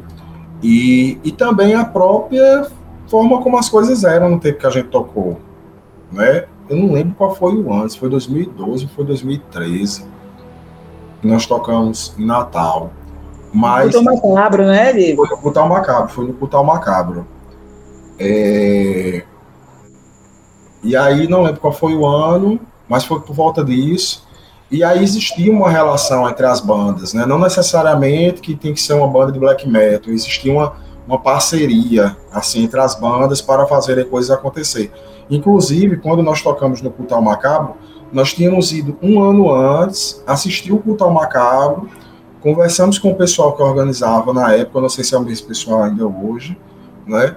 E aí é, nos chamaram para tocar no outro ano. Né? Isso acontecia muito, né? Tinha muito essa, essa interação, assim. Hoje, pelo menos da nossa parte, isso é bem mais escasso, né? Então, Natal é, é um local muito bom em termos de estratégico geograficamente, né? Para fazer shows, etc. É um local que tem uma tradição de shows já, eu acho que, que maior do que Campina Grande, né? De shows de black metal. Isso aí ou, ou é maior ou é, ou é proporcional, né? Então, é isso. Eu acho que a, que a diferença maior é isso, é termo de local mesmo que mudou, né? Pelo que eu entendi, mudou. E local de como as pessoas se relacionam. Eu acho que há 10, 11, 12 anos atrás, é, o público era maior. O público era maior, a forma de ver as coisas eram diferentes. Hoje as coisas são mais complexas, né? mais difíceis. Então nós temos a ideia de fazer com que as coisas elas possam progredir, né? Elas possam acontecer de uma maneira que isso que se chama de cena, entre aspas, né? Esse conjunto de pessoas que vão agindo em torno de um determinado tipo de música, com ideologias diferentes, etc., algumas vezes parecidas, outras não, isso possa de fato fluir. Mas uma coisa muito importante que eu quero dizer aqui, com que isso flua também no Nordeste, tá? Porque eu vejo uma, uma movimentação melhor no Sudeste. Né? O Nordeste acaba tendo um, uma, um aspecto mais conflitivo que vai impedindo isso. Né? Conflitivo entre si, né? que vai impedindo isso. No Sudeste existe uma movimentação mais intensa. Isso eu acho injusto com as bandas que existem aqui. Né? Nós temos um cenário muito forte. Sério? Você Eu- fala, Diego, em relação É. a gente trazer as bandas de, de fora para cá e não ter o mesmo retorno de ser levado para lá? Ah, isso aí é uma das coisas. Pronto, você tocou em uma das coisas. Quantas bandas do Nordeste tocam no Sul e no Exato. Sudeste? Ó, vê só. Primeiro sobre, sobre vamos- a questão, sobre Viu? a questão de que, de Nós que- vamos, viu, Diego? Oi? Sem querer te interromper, nós vamos ter lá no Setembro Negro o Pantáculo Místico. Vai tocar lá. Pra mim é uma surpresa. Que escolheram uma banda pra- do Nordeste pra tocar entre tantas bandas fodas que tem aí no, no- no Nordeste. Aliás, não é poucas, né, senhorita brilhante? Tem muitas. Veja Não, só. inclusive nesse Setembro Negro também vamos ter também outro representante nordestino que é o Open the Coffin, né? É, mas é pouco. Veja só, é, Lenilda, é, eu não conhecia a Raíssa na época, mas eu acho que a Lenilda estava no, no- muito provavelmente estava no, no culto ao macabro que a gente tocou em Natal, há esse tempo atrás, que eu não lembro exatamente quanto tempo foi, mas era um tempo em que, por exemplo, trazer uma banda do Sudeste para o Nordeste era uma atração. Entendeu? E o fluxo contrário, ele quase nunca existia. Certeza. E foi Quando vocês vieram pra cá, eu estava na bilheteria do, do evento. Foi? Então é corrida nada, né? Ficando na É. frente do controle todo. Mas é Lenilda, isso mesmo, mesmo. Lenilda, Raíssa, Diego, Chamba. Vamos fazer o seguinte, pra gente ence- encerrar esse bate-papo e já vamos renovar o link. Vamos Beleza. partir pro link 3. Beleza. O Antes Diego de finaliza aí começar a conversa, rolar né? o som. um É porque senão vai, vai, cair, a- vai cair a nossa chamada aqui e o pessoal vai estar ouvindo a gente, as quase 15 mil pessoas ouvindo a gente, vai ficar meio no vácuo. Entendeu? Então vamos renovar o link Beleza. e a gente volta. É um minuto para isso acontecer aí. E a gente Beleza. volta já já.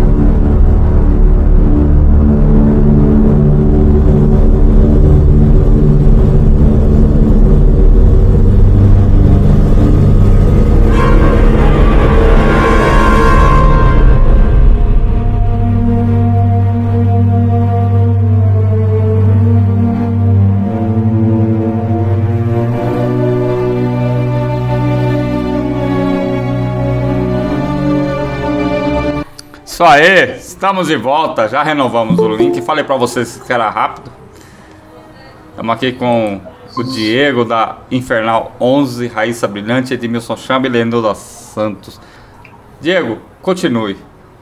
Então, é, tinha, tinha essa, essa questão, né, de, ah, cara, vou trazer uma, uma banda, e a banda era atração, né, porque ela vinha de um lugar fora do Nordeste, justamente, creio eu, que por esse, por esse aspecto, né, de, de, de ter essa valoriza, valorização. E aí, quando é que o, o fluxo contrário acontecia? Não tem nenhum receio de falar isso aqui, até pelo mesmo motivo do qual eu falei sobre como nós fazemos nosso material. Nós temos uma autogerência das coisas, né? Então, eu posso falar as coisas e ter medo de, ah, não vamos me chamar para o show A, para o show B, porque a gente quiser, a gente vai, entendeu?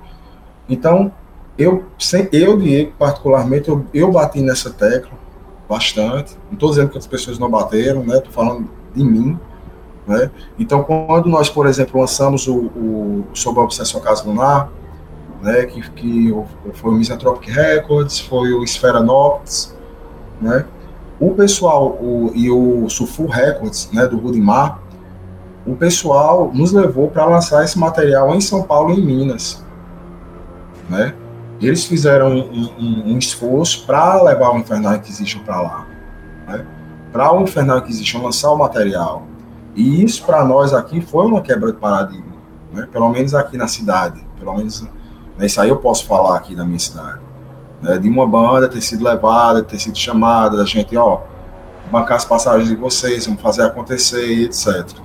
Né, e esse fluxo ele deve acontecer, cara. Entendeu? Aqui no Nordeste nós temos várias bandas foda. Mas me parece que se você fizer um show só com banda do, do Nordeste, as pessoas elas não querem ir. Né? Tem todo um fascínio, com alguma coisa que é de fora, seja lá o que for. Então é sempre complexo. É, né? eu, eu, eu vejo assim, Raíssa, Diego. É, eu fiz, eu, viu, Diego? Eu fiz o show do Master em Aracaju. Uhum. Sabe?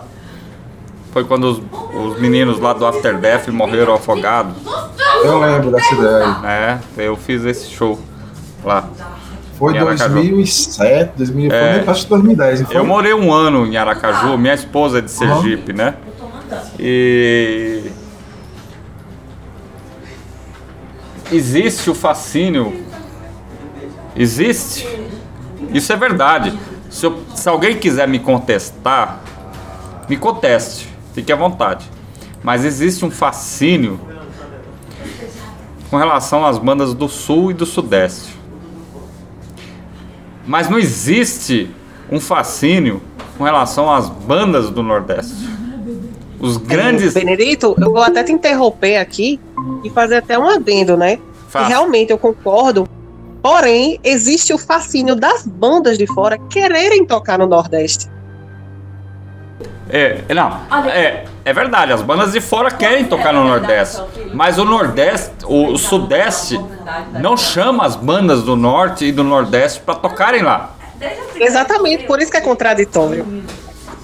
Você vê bandas muito fodas, por exemplo, Blasfemador. Vou falar do Blasfemador. Banda foda. Speed, Black Speed Metal.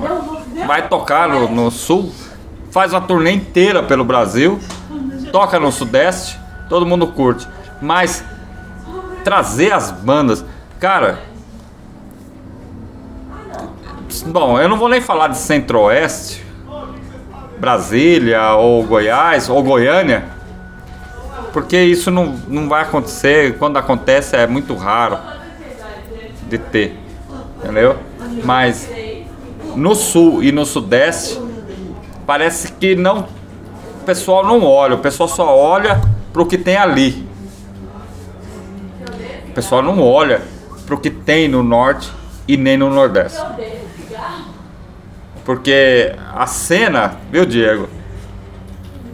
Na minha visão, né? eu- é, na minha visão meio louca, só existem três cenários black metal no mundo: grego, francês e brasileiro. Claro que existem outros movimentos são muito fodas. Norueguês, finlandês, eu gosto muito da cena finlandesa, que eu acho que ali tem bandas que são muito fodas. Mas a grega, a francesa são as que realmente trazem alguma coisa nova. Apesar que se você escutar os gregos tocando, cara, tem banda muito fodida ali. É, mas em termos de Brasil, que é uma das maiores cenas extremas do mundo. Cara, sarcófago, por exemplo. Vamos falar de sarcófago. Se você falar de sarcófago lá fora, todo mundo conhece, cara. Todo mundo toca sarcófago. Empalho Nazarene, por exemplo, fez quantos covers do sarcófago? Por que, que aqui no Brasil não tem essa união? Vamos trazer bandas do Nordeste para tocar aqui no Sul. O nosso país é muito grande, é muito caro para levar esse povo, né? É muito caro para trazer. As meninas, as meninas fizeram aí Natal o show com Impurity. Cara, o Impurity não é uma banda do Nordeste. Levaram o Impurity pra tocar, não foi, Raíssa? Foi um puta show, Sim. cara. Assim como o Impurity tocou no Putre dos Vox. Você levou Segunda edição. o Impurity pra tocar aí. Né? Por que, que as É. bandas do Nordeste não podem tocar no Sul? Ou é muito caro pra levar? É caro? O cara não quer gastar dinheiro? É, tá aí, fica aí a pergunta aí, fica a dúvida e a incógnita. Enfim. É isso. Esse é meu desabafo. Vamos dizer assim, deixa eu desabafo. Meu Deus. É, é isso, é, é uma situação muito complexa. É muito complexa porque mexe com, com, com pessoas, que mexe com amizade de fulano com cicrano, e etc. A questão é o seguinte, o, o pau que bate em Chico não bate em João. Entendeu? Para várias Segundo a coisas. Raíssa, o que bate bate Chico, bate em Francisco, cara. É. Mas assim, pra gente aqui no, no, no underground como um todo, que vale para um, às vezes não vale para outro. E assim vai, vai, vai. E se você for ficar entrando nisso aí, é um conflito sem fim. Né? Inclusive, eu vou até explanar aqui, Benedito, desculpa, Diego. Uhum. É, já que você estava falando aí em conversa com um grande amigo, né, o Fernando, né, que você também conhece, Benedito, em nome de Alice, The Face, Labyrinth Spell, né, a gente, a gente, ele tem vontade de fazer eventos, né, na região ali de Belo Horizonte, ou até mesmo de Vitória, onde ele está hoje, e ele conversando comigo, ele propôs uma parceria de a gente fazer juntos e sempre levar bandas do Nordeste, né, seria algo, assim, firmado que teria que ter no cast desse evento pelo menos uma banda do Nordeste. Pois é. Nosso país é tão cara grande, cara. firmeza. Tava lá no, no Cultura dos Vox de Belo Horizonte. Sim, exatamente. Que inclusive É. tocou no último Prutride, né? Que inclusive o nome dos Beliares ao vivo é foda.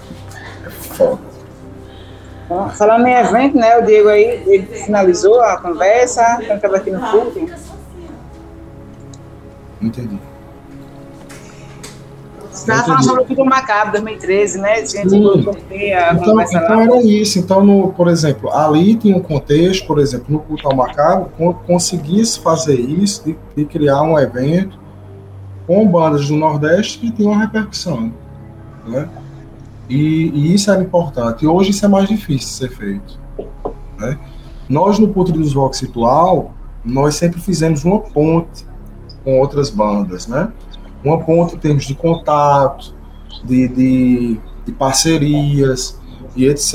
E assim nós fizemos contato com, com bandas de fora do Nordeste, assim com Defesa, assim com o Impurity, assim com o Blazing Corps, né?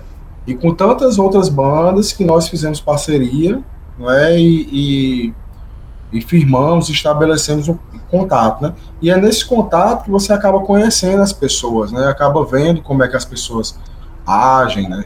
E etc. E foi nessa, nessa história de nove anos de Puto dos Vox Ritual, né? De não sei quantos anos de CHPV, e etc., que nós entramos muito assim na, na como é que eu posso dizer?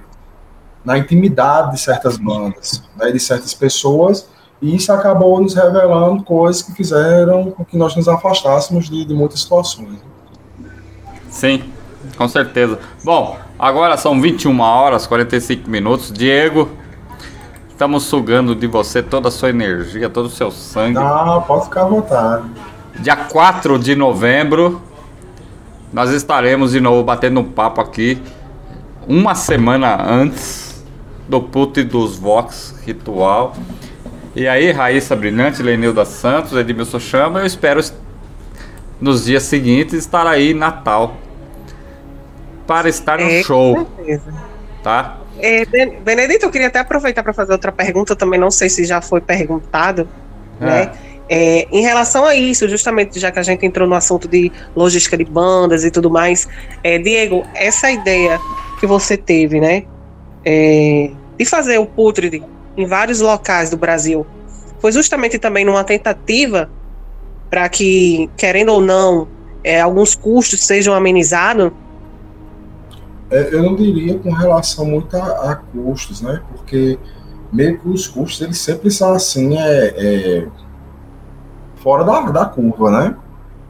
Sempre muita coisa dá errado. Se for pensar assim em termos de custo, sempre, sempre é assim. Você sabe, né? A Lenilda sabe, organiza show também, sabe como é que essas coisas funcionam. Na verdade, o que, é que aconteceu? A ideia do Porto dos Rock Ritual acontecer em lugares diferentes é, foi uma forma é, de nos estabelecermos também como uma coisa que não era é, explicitamente regional, digamos assim, mas que tinha a ver com o metal negro e a música ocultista como um todo. né? Então, isso não era necessariamente um evento de um lugar, né? mas era um, um, um encontro né? um encontro de bandas e de pessoas que ele pode acontecer em locais diferentes. Né? E sempre quando nós levamos essa ideia para outro lugar, né, que aconteceu, já aconteceu em Campinas, já aconteceu na cidade aqui próxima chamada Lagoa Seca, já aconteceu em Natal, né, fora do Nordeste, São Paulo e, e, e Belo Horizonte. Né? Mas quando acontece fora do Nordeste, a repercussão realmente é diferente. Né? A repercussão em São Paulo, do evento que nós fizemos em 2019, foi uma repercussão que eu considero é, forte, né? até porque é, foi dela que saiu uma, uma, uma, tempestade de intrigas, né? E tal, e eu acho isso muito interessante, acho isso muito louvável, né?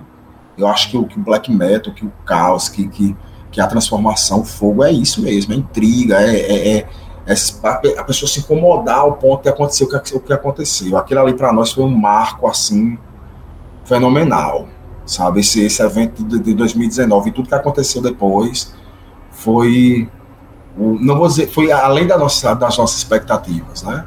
Tudo que, que se pensou que eram críticas contra nós, aquela coisa de fazer um boicote, não sei o que, aquilo ali pra gente, a gente olhou aquilo de uma forma muito fantástica, assim, achei aquilo muito, muito grandioso, né? E em Belo Horizonte, depois, nós tivemos uma outra situação, né? Que foi uma situação para mim muito interessante, que foi rever pessoas, né? Eu revi o pessoal do The Face lá, que vieram aqui na primeira edição, né? O, os caras do engraçado é isso que eu, eu fui rever o, o, os amigos do Night Redemption, né? E quando a gente tocou a primeira vez, nem cabelo branco direito a gente tinha. Né? Chegou lá, a gente já tava mais acabado. E agora já tá todo assim. mundo com cabelo branco, viu, Diego? É, e olhou é. assim, disse, cara, mas o tempo passou, né? E, tal, e, e a gente lá, cara, conversando as mesmas coisas, combinando shows e lá, e lá sentado, lá em Belo Horizonte, conversando né, com todos. Cara, o The Night Redemption tem um que tira assim e diga, ó, esse cara aqui, são todos, os caras são foda. E a foda. gente sentado lá conversando, só, cara, o próximo show vamos fazer lá, vamos, vamos botar o The Night Redemption de novo. Essa ideia de fazer o Putre dos Voxes de uma forma, abre aspas, itinerante, hum? vai atingir todos os estados do Brasil? Você tem essa intenção de fazer isso? Não, não necessariamente todos os estados, mas todas as regiões. Sim. Perfeito. Todas as regiões, sim. Antes da gente fazer um fora do Brasil, que tá no, no é. nos planos também. Muito foda, tem umas bandas muito foda lá. Bom, Estamos chegando ao final dessa edição do programa Apocalipse. Raíssa Brilhante, Edmilson Chama, Lenilda Santos. Vamos ler os últimos comentários que tem lá no chat. O Dairote da Warforged. Vejo que São Paulo é um ponto de encontro do Brasil todo. E geralmente É. as próprias bandas têm a iniciativa de ir e participar para eventos lá. Aí eu tô lendo de, de baixo para cima, né? O número de eventos acaba sendo muito menor. Também é mais fácil bandas aqui tocarem em eventos em São Paulo do que por aqui. Tá falando com relação lá da região dele, no sul, né? Trash, só um, um adendo aí. É. É, a Raíssa faz, sempre falando sobre essa coisa de apoiar e não apoiar. Eu queria falar sobre, só um adendo rápido, sobre duas pessoas, o Daeroff que está aí e o Flávio do Torquer. Tá? Isso, Flávio do aí. que apoiam assim completamente ideias de, de lugares diferentes, dão a cara mesmo. O, o, o Daeroff e o Warforge um apoio assim para esse show sem medida. É um cara assim que tem palavra, que faz acontecer. O Flávio do Tolkien, eu nem, nem preciso falar que assim nós temos uma uma parceria de muito tempo e é um cara assim que, que rompe barreiras também. São pessoas que, assim como é, as pessoas, as meninas, né, que, que abrem portas para as bandas, que fazem as coisas acontecer, são com- pessoas como essas aqui que shows estão acontecendo e que coisas diferentes estão acontecendo também. E tem a última. a- Assim, eu, assim, eu acho só quem produz um, um evento, um show, a gente sabe nossos corres, né? E o que a gente puder pagar antes, a gente paga. Não É. vai ficar devendo a ninguém na hora ou depois. Só, né, Raíssa? Só a gente sabe o nosso, né, onde a gente pode chegar. E você também, né, Diego? A gente. E aí, é Lenilda, uma só luta. fazendo, só fazendo um acréscimo, a gente que organiza e bandas que realmente nos apoiam. E assim, o que o, Bene- o que o- o que o Benedito falou agora é muito verdadeiro isso. Por que, que não as bandas do Nordeste não tocam lá fora? E a gente traz muito mais gente para aqui pro Nordeste e ah, faz acontecer a cena, fomenta a cena. E por que não essa mesma. o retorno que não existe, né? Eu acho muito massa esse desabafo de Benedito há pouco tempo. Sim, eu achei. sim. Mas, mas é a pura verdade, é isso mesmo. Diego, tem a última pergunta. Última pergunta Uhum. lá do. E essa é do chat, tá? A Jax Sirius tá perguntando. Da última apresentação que ocorreu em São Paulo, que a Horda causou terror mediante sua bandeira e entre sons e sangue derramados, podemos esperar algo tão brutal quanto na evocação em Natal? É, a gente tocou num local lá que ele era meio fechado, ele não tinha janela e tal. E, e nós tínhamos uma bandeira, tem uns dois metros e pouco, para quase dois metros ali, ela saiu com sangue daqui, né? Então quando a gente abriu lá, uns dois, três dias depois, foi. Ela tava. Cadaveric Infection. cadáver. é. Cada, cadaveric aí, Infection vai levar os, fora- as cabeças de porco, coisas, cara. Se prepare. Mas aí em Natal a gente sempre tenta fazer algo mais próximo do que a gente tem no nosso templo, no que é que a- como a gente vive. A gente tenta fazer daquele momento ali no palco um momento de, de- de comunhão assim com com o que a gente acredita. né? Então as pessoas que forem ver esse show, né, elas vão ver a parte musical de, de, de um processo ritual. Isso aí elas podem ter certeza. Não é tô como as pessoas, ah, tem umas músicas que eu não consigo ouvir. Quando falando, ah, vou fazer um ritual, fazer não sei o que, cara, é só bobagem, assim, é só. O que as pessoas vão ver lá, elas vão ver o que realmente acontece mesmo. Aí Muito foda. é Galera, Edmilson Chamba, Raíssa Brilhante, Lenilda Santos. Raíssa, você apareceu. Muito obrigado pela su- por você estar eu que aqui. agradeço. Semana Eu que que vem, agradeço. Mas Semana- tá aqui mais uma vez com vocês. semana que vem vamos bater um papo com o Eternal Sacrifice. Aguardem, banda foda, aguardem. foda, porra. Se preparem. material tá É, material novo tá lindíssimo. ah, os caras são foda, os são foda. Diego, estamos chegando ao final dessa edição do programa Apocalipse. Considerações finais. Quem quiser conhecer a Infernal 11, quem quiser conhecer um pouco dessa ideia do Círculo Hermético Putre dos Vox. Fique à vontade aí. Se você quiser divulgar, ou quem quiser conhecer, que procure, que se vire. Bom, é, primeiro eu gostaria de agradecer ao espaço e saudar né, o espaço, reafirmar o quanto um espaço de diálogo como esse é importante.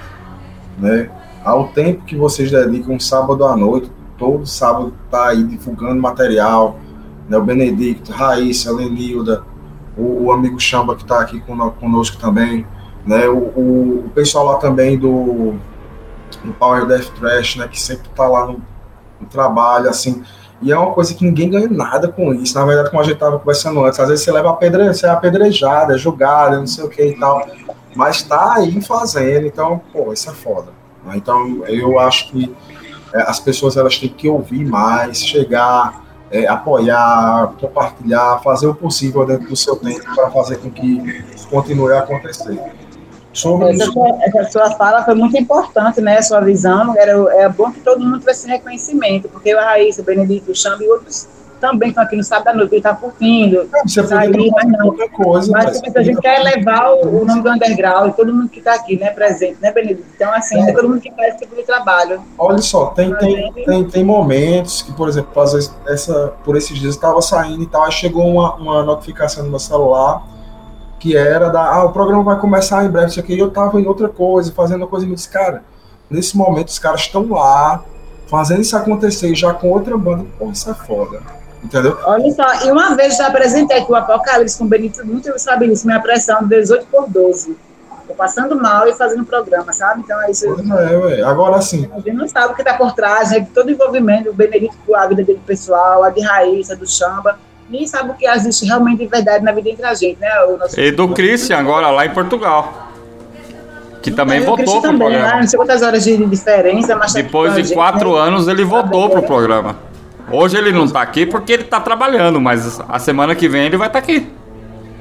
Pois é, então alguém, deixei alguém falando mal, que diabo vai ficar sábado da noite fazendo um programa, entendeu como é que é a história? Falar sem conhecer, falar sem saber é muito fácil, todo mundo fala, então esse aí é um ponto batido. Sobre nos conhecer, conhecer o Infernal, conhecer o Culto do Ritual, conhecer o CHPV, nós temos algumas pequenas mídias mais superficiais, né?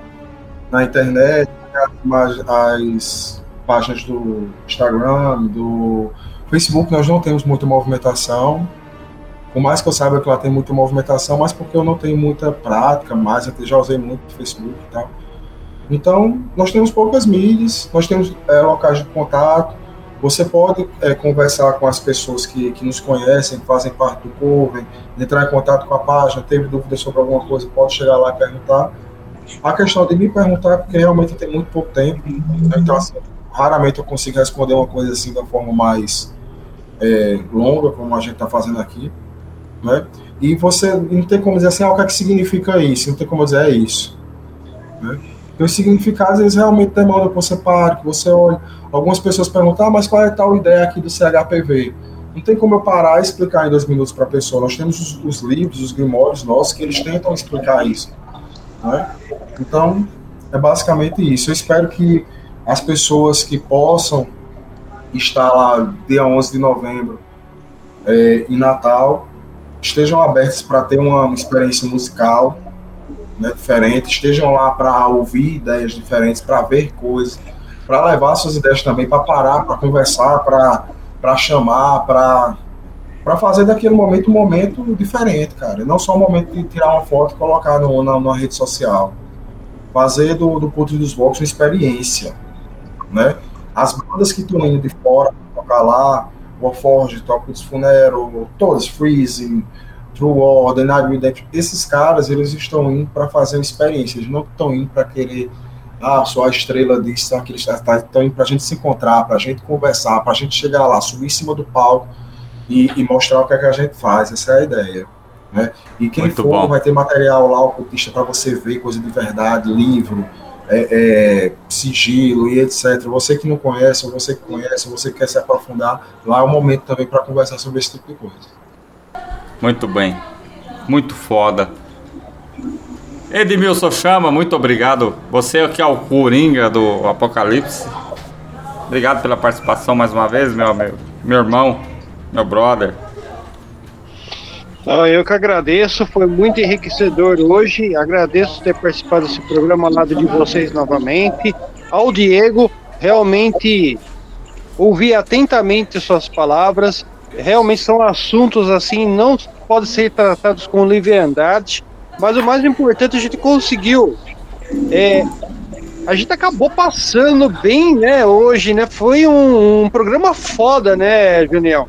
Duas horas de entrevista Duas horas de entrevista e vai ter mais uma hora de É. som ainda. Exatamente. Não acabou o Rendeu programa muito, ainda. Foi um programa foda pra caramba. Eu acredito que talvez se tivesse um pouquinho mais de tempo a gente estenderia um pouco mais. Mas tá ótimo. Vamos deixar o pessoal um pouco mais curioso. Eu gosto muito dessa parte também. Gosto de ser muito disciplinado. Quando vocês me chamavam, a gente participa. Então, é um programa foda. Quem tá ouvindo o programa, se puder depois ir lá no Spotify lá, Vai estar reprise pegar no desde o começo, vai ser, vai ser gratificante e enriquecedor. Eu agradeço muito a todos vocês e agradeço ao Diego mesmo ter participado desse programa. Quero- É, antes de passar para o próximo consideração, mandar aqui ó, o comentário do Canibal da Sacristia. Sacristia, uma das grandes hordas do interior paulista, né? Death Metal. O Canibal tá comentando aqui. Parabéns a todos vocês, Benedicto Júnior, Apocalipse. Que honra ter seu programa de maravilhoso e nos favorecer e conhecer muitas bandas e fortalecer muitas amizades no nosso underground. Canibal, o, o Canis esteve aqui em, em Anápolis uns meses atrás aí, cara. O cara saiu lá de, de Rio Claro, americano, acho que ele mora em Rio Claro. Eu apareci, apareceu aqui, tomamos uma cerveja aqui pra, só para trocar ideia. Raíssa Brilhante, considerações finais, Apocalipse aí. Agradecer mais uma vez, né, Benedito, a você pela parceria, a Lenilda, ao Chamba. É sempre bom receber ele aqui também. A galera que está no chat. Ao Diego, agradecer também. Obrigada por ter vindo aqui, né, contar um pouco aí é, para a galera ouvir, que é importante, necessário. Eu, vou- eu tô doida para ouvir no Spotify, eu acho que tem muito a acrescentar, né, muitas coisas a esclarecer. Então, agradeço demais. Muito obrigada. Muito bom. Lenilda Santos, considerações finais. Antes de, de, de falar, né, Raíssa, a Benedita falou que vai colocar uma música aqui em casa de 40 minutos, Raíssa. Tu colocou uma de 15 deu confusão, diga aí. Foi. Benedito.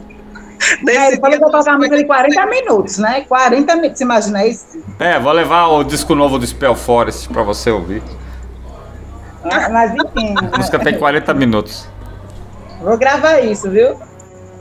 É, mas eu quero agradecer a todos aqui, né? O Chamba, a Raíssa, o Diego e todos os nossos ouvintes aí que estão acompanhando a gente todos os sábados, né? Fazendo aqui nossos corre aqui, não só nosso trabalho, mas também o pessoal das bandas que estão aqui com a gente todo sábado. Para mim é uma grande honra, né? A gente, Raíssa, a gente foi convidada para participar do Apocalipse há um ano e um pouquinho, já estamos fazendo parte agora hoje da família Dark Radio. E lembrando que a Dark Radio recebeu a gente muito bem, a gente como mulher e abriu as portas maravilhosa e só sucesso para todos nós. Muito bom. Raíssa Brilhante e Lenilda Santos, assim como o Edmilson chama, que ele aparece como Coringa, e o Christian, são apresentadores do programa Apocalipse, assim como eu estou aqui nessa vida há 10 anos, trazendo o melhor do Necro Underground brasileiro. Diego, muito obrigado. Eu que agradeço. Eu A que gente vai agradeço. continuar esse papo no dia 4 de novembro. Então, E dia 11, pessoalmente. Coloque na sua agenda. Dia 4 de novembro, uma semana antes do Culto dos Vox. Coloque na sua agenda aí pra você depois. Ah, não dá tempo, não sei o que, já, já marque. tá marcado, tá marcado. 4 de um novembro a gente vai continuar. Só que dessa vez a gente vai falar do show. Não vamos falar. Show. Não iremos falar da Infernal 11. Vamos falar do show. E vamos tocar o que vai rolar lá. Só um minutinho, quero chamar a galera que tá aí no chat aí, né, nossos ouvintes aí, a Underground é com elas, quarta-feira, né, a banda é Domingo Sky aqui de Natal. Então vamos embora aí ouvir aí, né? Trabalho dos meninos também. É, Show. vai ser foda. Então, Diego, já que nós falamos de Infernal que existe o tempo todo, convido a todos que estão aí, essas quase 15 mil pessoas que estão ouvindo a gente agora, a escutar o que o Infernal Inquisition vai tocar. Infernal Inquisition, não, Infernal 11. Vai tocar no dia 11 de novembro, em Natal. Trilha sonora aí, ó, pra vocês adormecerem aí nos travesseiros. Pra encerrar ali, Lucifer Laus, pra matar todo mundo. E que todos deitem nas vibrações negativas de Lúcifer. Que assim seja. Que assim seja. Então é isso aí, Hellbangers. 22 horas, 6 minutos. Diego, muito obrigado. Muito Eu obrigado pelo seu tempo, agradeço. por esse bate-papo no Apocalipse. A reprise vai estar disponível em Apocalipse Press Dark Rádio Brasil e posteriormente no canal do Apocalipse no YouTube. Raíssa Brilhante, Lenilda Santos, Edmilson Chamba, muito obrigado pela participação. Tamo junto e unidos seremos mais fortes. Diego, muito obrigado e até o próximo Apocalipse. Semana que vem estamos de volta aí com a Eternal Sacrifice aí. Nós vamos pôr pra moer de novo. Valeu, até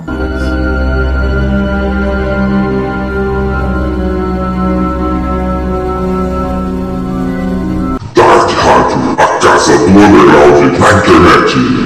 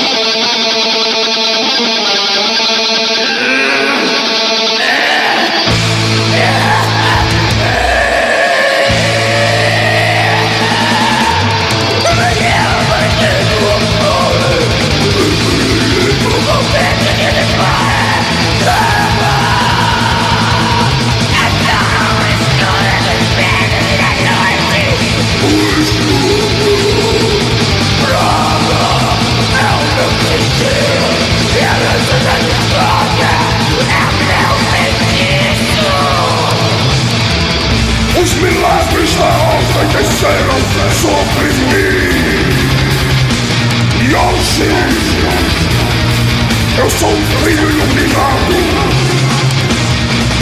Tua mão sobre o ventre, meu falo ejacula, meus olhos palpitam. As sombras penetrantes me dominam. Eu já não tenho nenhum nome.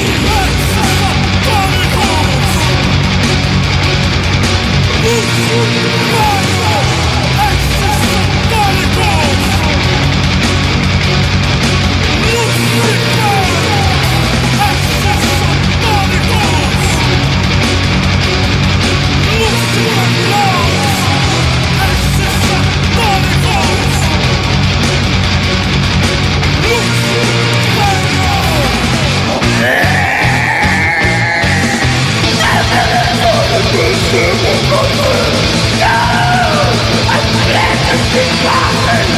De